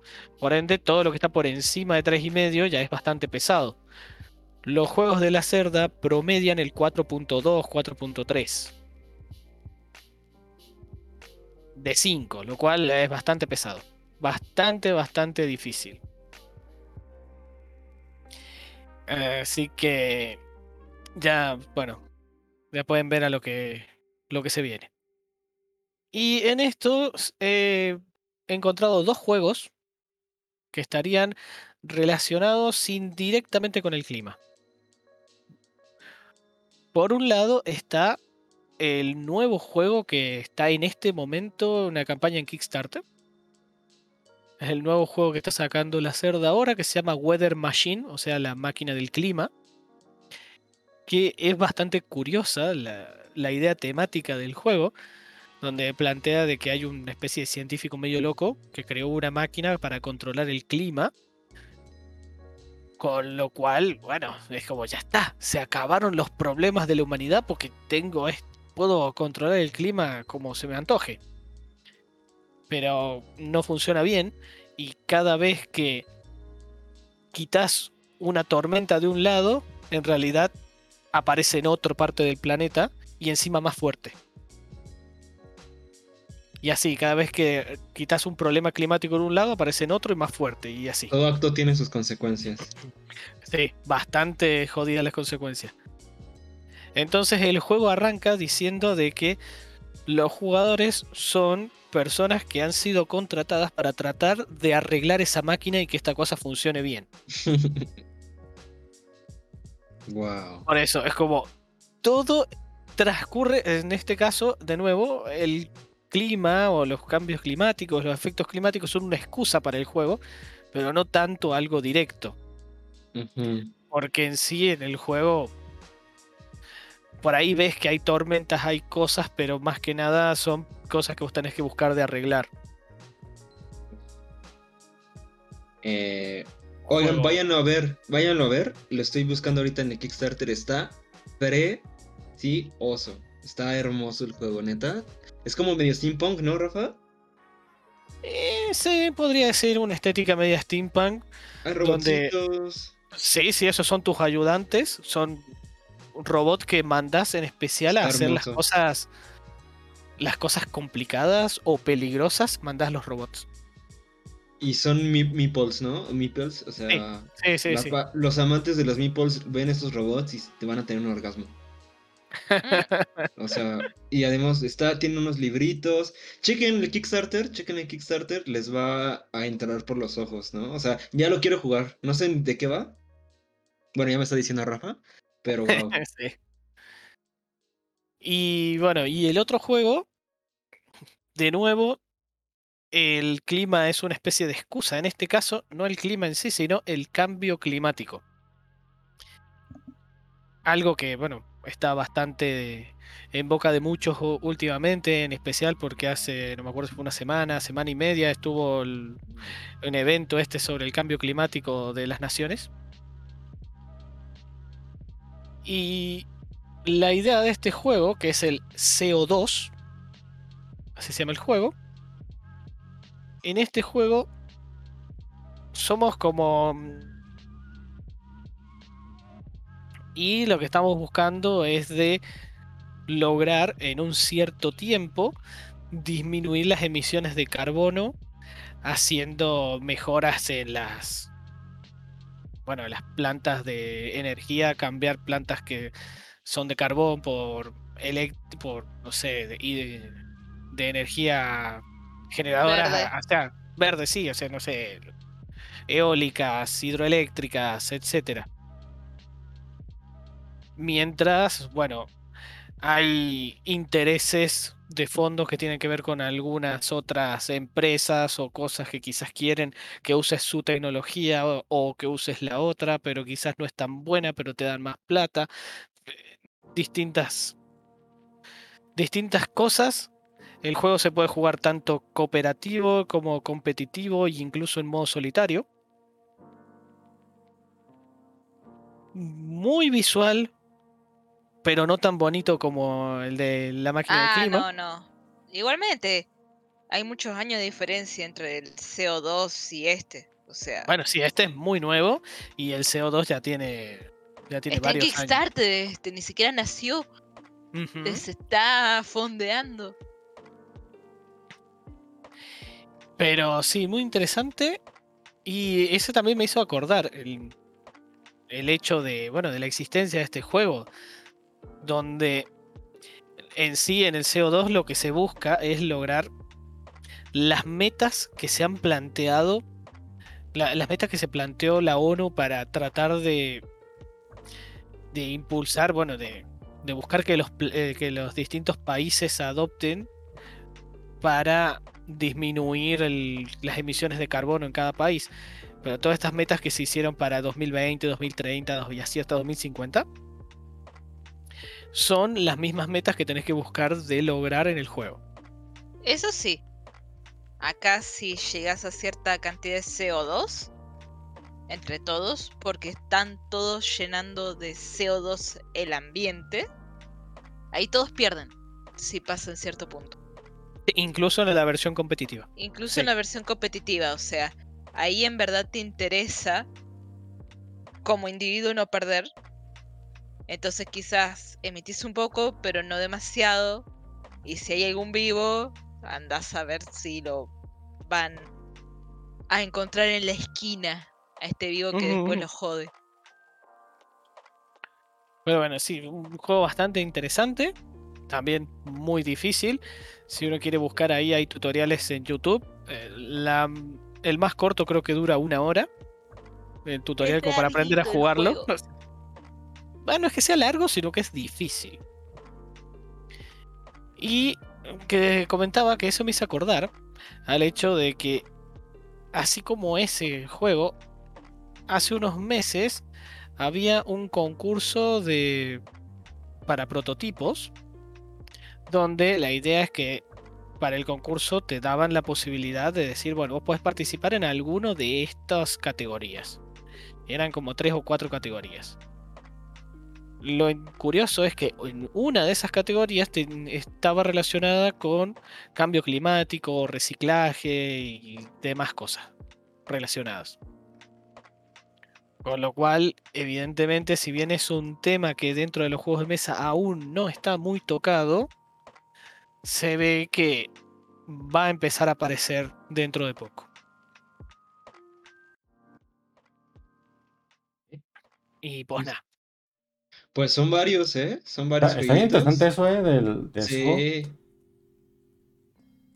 Bueno, también he visto varios otros juegos relacionados o con mecánicas de clima bastante interesantes, pero la gran mayoría son prototipos. Mm, no sí, por eso vemos de que, a- de que Se viene el ahora futuro, sí. se están produciendo, en este momento se están creando y en un futuro se van a lanzar. Pues Oye. prototipos hemos visto varios. Claro. No, esos no cuentan. Prototipos no. Hasta que ya estén en un Kickstarter. ¿No? Eh, estuve viendo lo del mm, Vita la Cerda, el jueguito ese de Kickstarter. O sea, le faltan 30 días y ya tiene un millón. Bueno, 834 mil eh, dólares. O sea, está al punto de llegar a un millón de dólares. O sea, ya está. Y sí, tiene en 30 6.000. días los seguramente. Le faltan 30 días, o sea, es de hoy. Le faltan 30 días, ajá. O sea, y ya lleva un Hoy millón de dólares. O sea, ya lleva prácticamente el millón de dólares. O sea, qué, qué, qué locura, güey, ¿no? O sea, no que no hay dinero para los juegos. Ahí está, aquí está el dinero, aquí está, muchachos. Bueno, y en el Solo tienes último que ser la cerda. Ah, perdón, Rafa, sí, perdón, te interrumpí. Discúlpame. y no digo, en, en el último Gloomhaven, el Frost, algo, Frostbite, no me acuerdo cómo se llama, algo así. El, el juego recaudó en Kickstarter como más de 17 millones. En verdad, cuando me di No cuenta de que el Kickstarter es un lugar ideal para los jugones. Y la el ir a comprar un juego a una juguetería es para juegos más casuales. Ya la gente se movió así, o sea, va el casual que nunca tocó un juego en su vida, va a la a la juguetería de confianza, pide un juego, se lo lleva. El jugón que está puede estar una semana viendo a ver qué onda este juego y a ver si le convence, va a Kickstarter donde está absolutamente todo detallado. 13, 13 millones sacó Frosthaven. Frosthaven. 13. 13 millones sacó. Qué locura. O sea, ahí está el Igualmente es un montón. Aunque tienes que ser Vita la cerda para poder tener ese tipo de ingresos. Pero me parece que si Cualquier juego pesado para mí llega por arriba de los 12 mil, tranqui. 12, 25 mil dólares así. Qué loco. Pues hay que evitar que se haga ahí un medio monopolio. Bueno, además de lo que ya está, pero hay que evitar ese monopolio, ¿no? Porque siento que se está acumulando ahí mucho varo en muy pocas personas. O sea, Vita la Cerda y este tipo de diseñadores creo que ya han hecho un montón. No está mal, obviamente son genios, ¿no? Y de hecho nos inspiran eh, para seguir creando. Pero me parece que sí se está ahí acumulando mucho varo y está bajando poco como a, ¿no? A lo demás. Sí, son genios. pirámide. Sí, son genios, la ¿Por verdad. qué Sí, sin pedos no decirlo. reconocer su, Claro. su aportación a través de, no sé, yo pongo un dólar, el otro le parece, eh, ese es un genio, le pongo un dólar. Y después que haya unas 10 millones de personas que les parece un genio y hayan puesto un dólar a ese tipo y que haya así juntado 10 millones de dólares porque cada uno puso un dólar, no me parece mal. Porque la persona individual dijo, le voy a poner un dólar. ¿Qué tiene de malo? Pues sí. Sí, claro, claro. Ok, bueno, está bien, digamos que sí, que está cool. Por ahora, ¿no? O sea, sí se. Creo que es un trabajo Créeme, cuando te chido. toque a vos va a estar muy cool, ¿eh? Ajá, ajá, ya quisiera, Cuando ¿no? le toca a uno va a estar muy cool. Pues sí, sí tienes razón, ¿no? O sea, no veo que esté mal, porque al final están apoyando algo que ellos creen, o sea, por eso me parece Kickstarter que me parece bastante democrático, ¿no? Que realmente estás apoyando lo que tú vas a consumir y lo que tú quieres. Eso se me hace bastante padre, ese modelo de Kickstarter me gusta mucho. Aunque pues sí, o sea, tú ves la diferencia, ¿no? De cómo a ellos consiguen en menos de que inicie la campaña un millón de dólares, cuando acá en México, pues para llegar a esas cifras es una locura, ¿no? Entonces, bueno, Bueno, no digo en también los juegos en- son una locura, ¿no? O sea, pues sí, no es cualquier cuenta- juego, o sea, todo lo vimos y fue como, toma mi dinero, Sí, me lo quiero sí. comprar. sí, la El, juego- el más barato, la contribución más barata del Weather Machine está en 130 dólares. Wow. ¡Oh! Y si, vamos, y si vemos acá el hecho de que hay 6.100 patrocinadores, si hago la cuenta, me da que en promedio han gastado más o menos unos 130, casi 137 Un dólares poquito cada más uno. del mínimo. O sea, la mayoría ha comprado un juego y algunos han puesto un poco más que deben haber sido para comprar alguna edición especial. Claro. Bueno, acá estoy viendo que había una edición ya agotada que costaba 139 dólares. Entonces han ido la gran mayoría por esa edición especial y, y así. Algunos quizás habrán comprado la edición doble. Por eso no. La cosa es que ha encontrado 6.100 personas Nada en más. todo el mundo. No es tanto. Solamente que encontró 6.100 personas que están dispuestas a pagar un juego de la cerda por año. Probablemente. Y más o menos. Porque eh, tenés que conseguir que pongan 130 dólares. También, bueno, es el. Se ha hecho la fama por haber hecho juegos buenos, pero además de ir al nicho de juegos pesados. Lo cual es extraño. Porque la mayoría dice no te vayas al nicho de juegos pesados porque es complicado. Y sí, es complicado, tenés mucho menos jugones en ese caso. Pero él se fue con temas interesantes, mecánicas interesantes y juegos que en verdad te hacen pensar, entonces se los ganó. Bien locochón. Como el CO2. Mira, Vinos, que fue su primer juego. Wines. eh, sí, pero o sea, es Vinos con una H, no sé por qué. En eso eh, juntó el Kickstarter, juntó 268 mil, casi 269 mil. ¿Ese fue su primer juego? ¿El Vinos? El vino fue el primer juego. y- y no, no, no, el vino fue el primer juego. El Lisboa es posterior. Perfecto. Eh, aunque estoy viendo una edición deluxe acá en Kickstarter. Así que yo creo que su primer Kickstarter debe ser otra cosa más an- antigua. Mm. Y solo juntó 2.213 personas. Comparado, o sea, que sigue siendo un montón, ¿cierto? Pero comparado con lo que lleva ya en el Weather Machine, 6100. O sea, 2.213 la juntó en toda la campaña. Qué loco. Igual estamos hablando de este juego, fue esta campaña es del 2016. Me Ujú. pareció leer por ahí en algún lado. Sí, diciembre del 2016.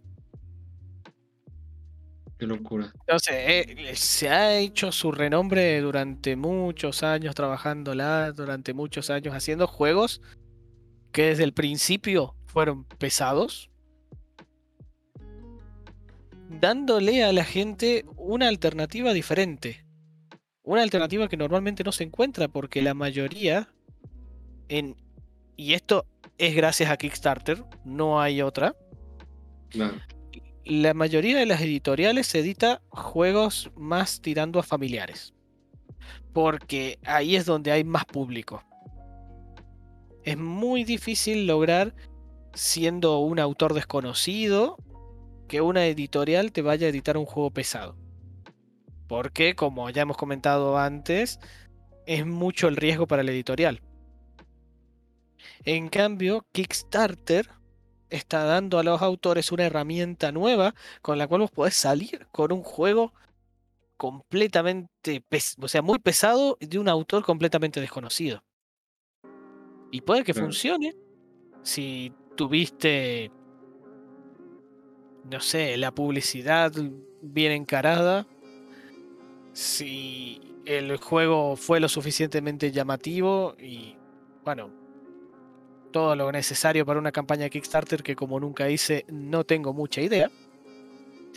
Puede pegar. Y en particular si vas al nicho de juegos pesados, quizás tengas incluso más aceptación y sea más fácil de tener aceptación porque...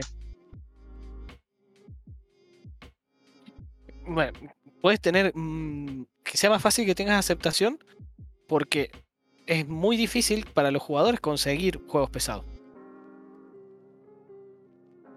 Y ni hablar de que los jugones miren más Kickstarter que las personas normales eh, que les gusta ir a jugar, no sé, el, el casual que juega de vez en cuando.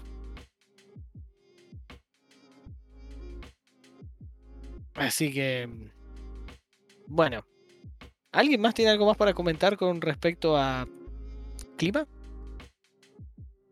Yo Mm, podría hablarte de las cartas volando. Me gustaría opinar sobre Sí, cierra, Yuli, cierra. para las cosas, pero bueno, Yo creo que podemos ir cerrando con lo que tú que nos sí. quieres comentar, Julie.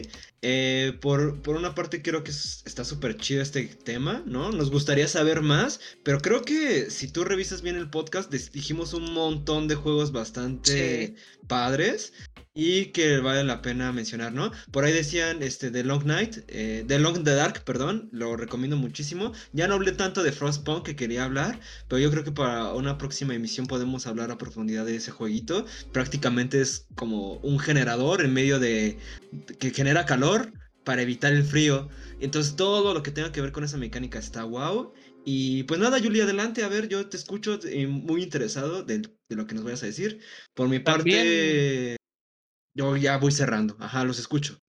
También en el chat comentaron de los distintos Tycoon, Ah, los Tycoon. donde en particular decía que en el, en el Tycoon este de parques de diversiones, Sí. el, el uso del parque y la popularidad dependía de si estaba lloviendo o si había sol. Ah, mira, Bu. Eh, no sé, que la última expansión de Magic tiene un pseudociclo de día y de noche. Qué loco. Que llevar juegos de mesa así, de esas características de Magic, a. Un ciclo de día y noche. Bueno, Sí, sí. en esta, en esta última expansión hay vampiros. Eh, bueno, le pones ahí el sol, lo jodiste. Y hay, y hay ardillas también. Pero bueno, Y hay ardillas. Bueno. no sé por qué, pero ha- hay Teniendo en cuenta todo lo que hablamos, la verdad me quedo con el hecho de se puede explotar más todo esto. Evidentemente, los juegos que agarran esta parte de clima, climatología y efectos lo hacen bien y está muy cuidado, pero aún así creo que podríamos llegar a darle una vuelta de tuerca y lograr grandes juegos con o alrededor de estas ideas del clima. ¿Alguien quiere decir algo al respecto? A mí siempre me parecen interesantes el factor climático en un juego, mínimamente como evento, porque por un lado te, le da, um, te puede servir para darle más rejugabilidad, pero además te, te genera esa tensión de, de que vos no puedas tener todo siempre perfectamente planeado, porque puede aparecer de, de repente una... Oye, eh, Ángel, hay retorno de tu parte. Pero bueno, puede aparecer una tormenta, una nevada o un algo que te cambie los planes y te obligue a adaptarte, que en ciertos juegos o en ciertos estilos de juegos me parece que puede funcionar muy bien. A mí por lo menos me gusta. Tipo. Ángel, Seba, ¿algo para decir? No, No, creo yo- que yo ya de mi parte, yo, ajá, yo de mi parte ya. Creo que realmente todo lo que ya lo dije. Bueno, dicho lo dicho y visto lo visto, creo que cerraremos por aquí esta noche. Muchísimas gracias a todos los que nos han seguido hasta acá. Muchísimas gracias a todos los que nos van a escuchar en el futuro. Y nos veremos la próxima semana. Recuerden que un día después de esto se suben a Spotify, se suben a diferentes sitios de podcast y se sube al canal de YouTube. Entonces, pues, cualquier recomendación que pongan, cualquier, o sea, siempre que nos recomienden, ahí están las- los, los, los capítulos ya grabaditos y bonitos para repeticiones. Y nada, bueno, pues hasta luego, ¿no? ¿Se cuidan? Nos veremos. Un placer platicar con ustedes esta vemos, noche como luego. todas las demás. Nos vemos. Tchau. Tchau, tchau. Tchau, tchau.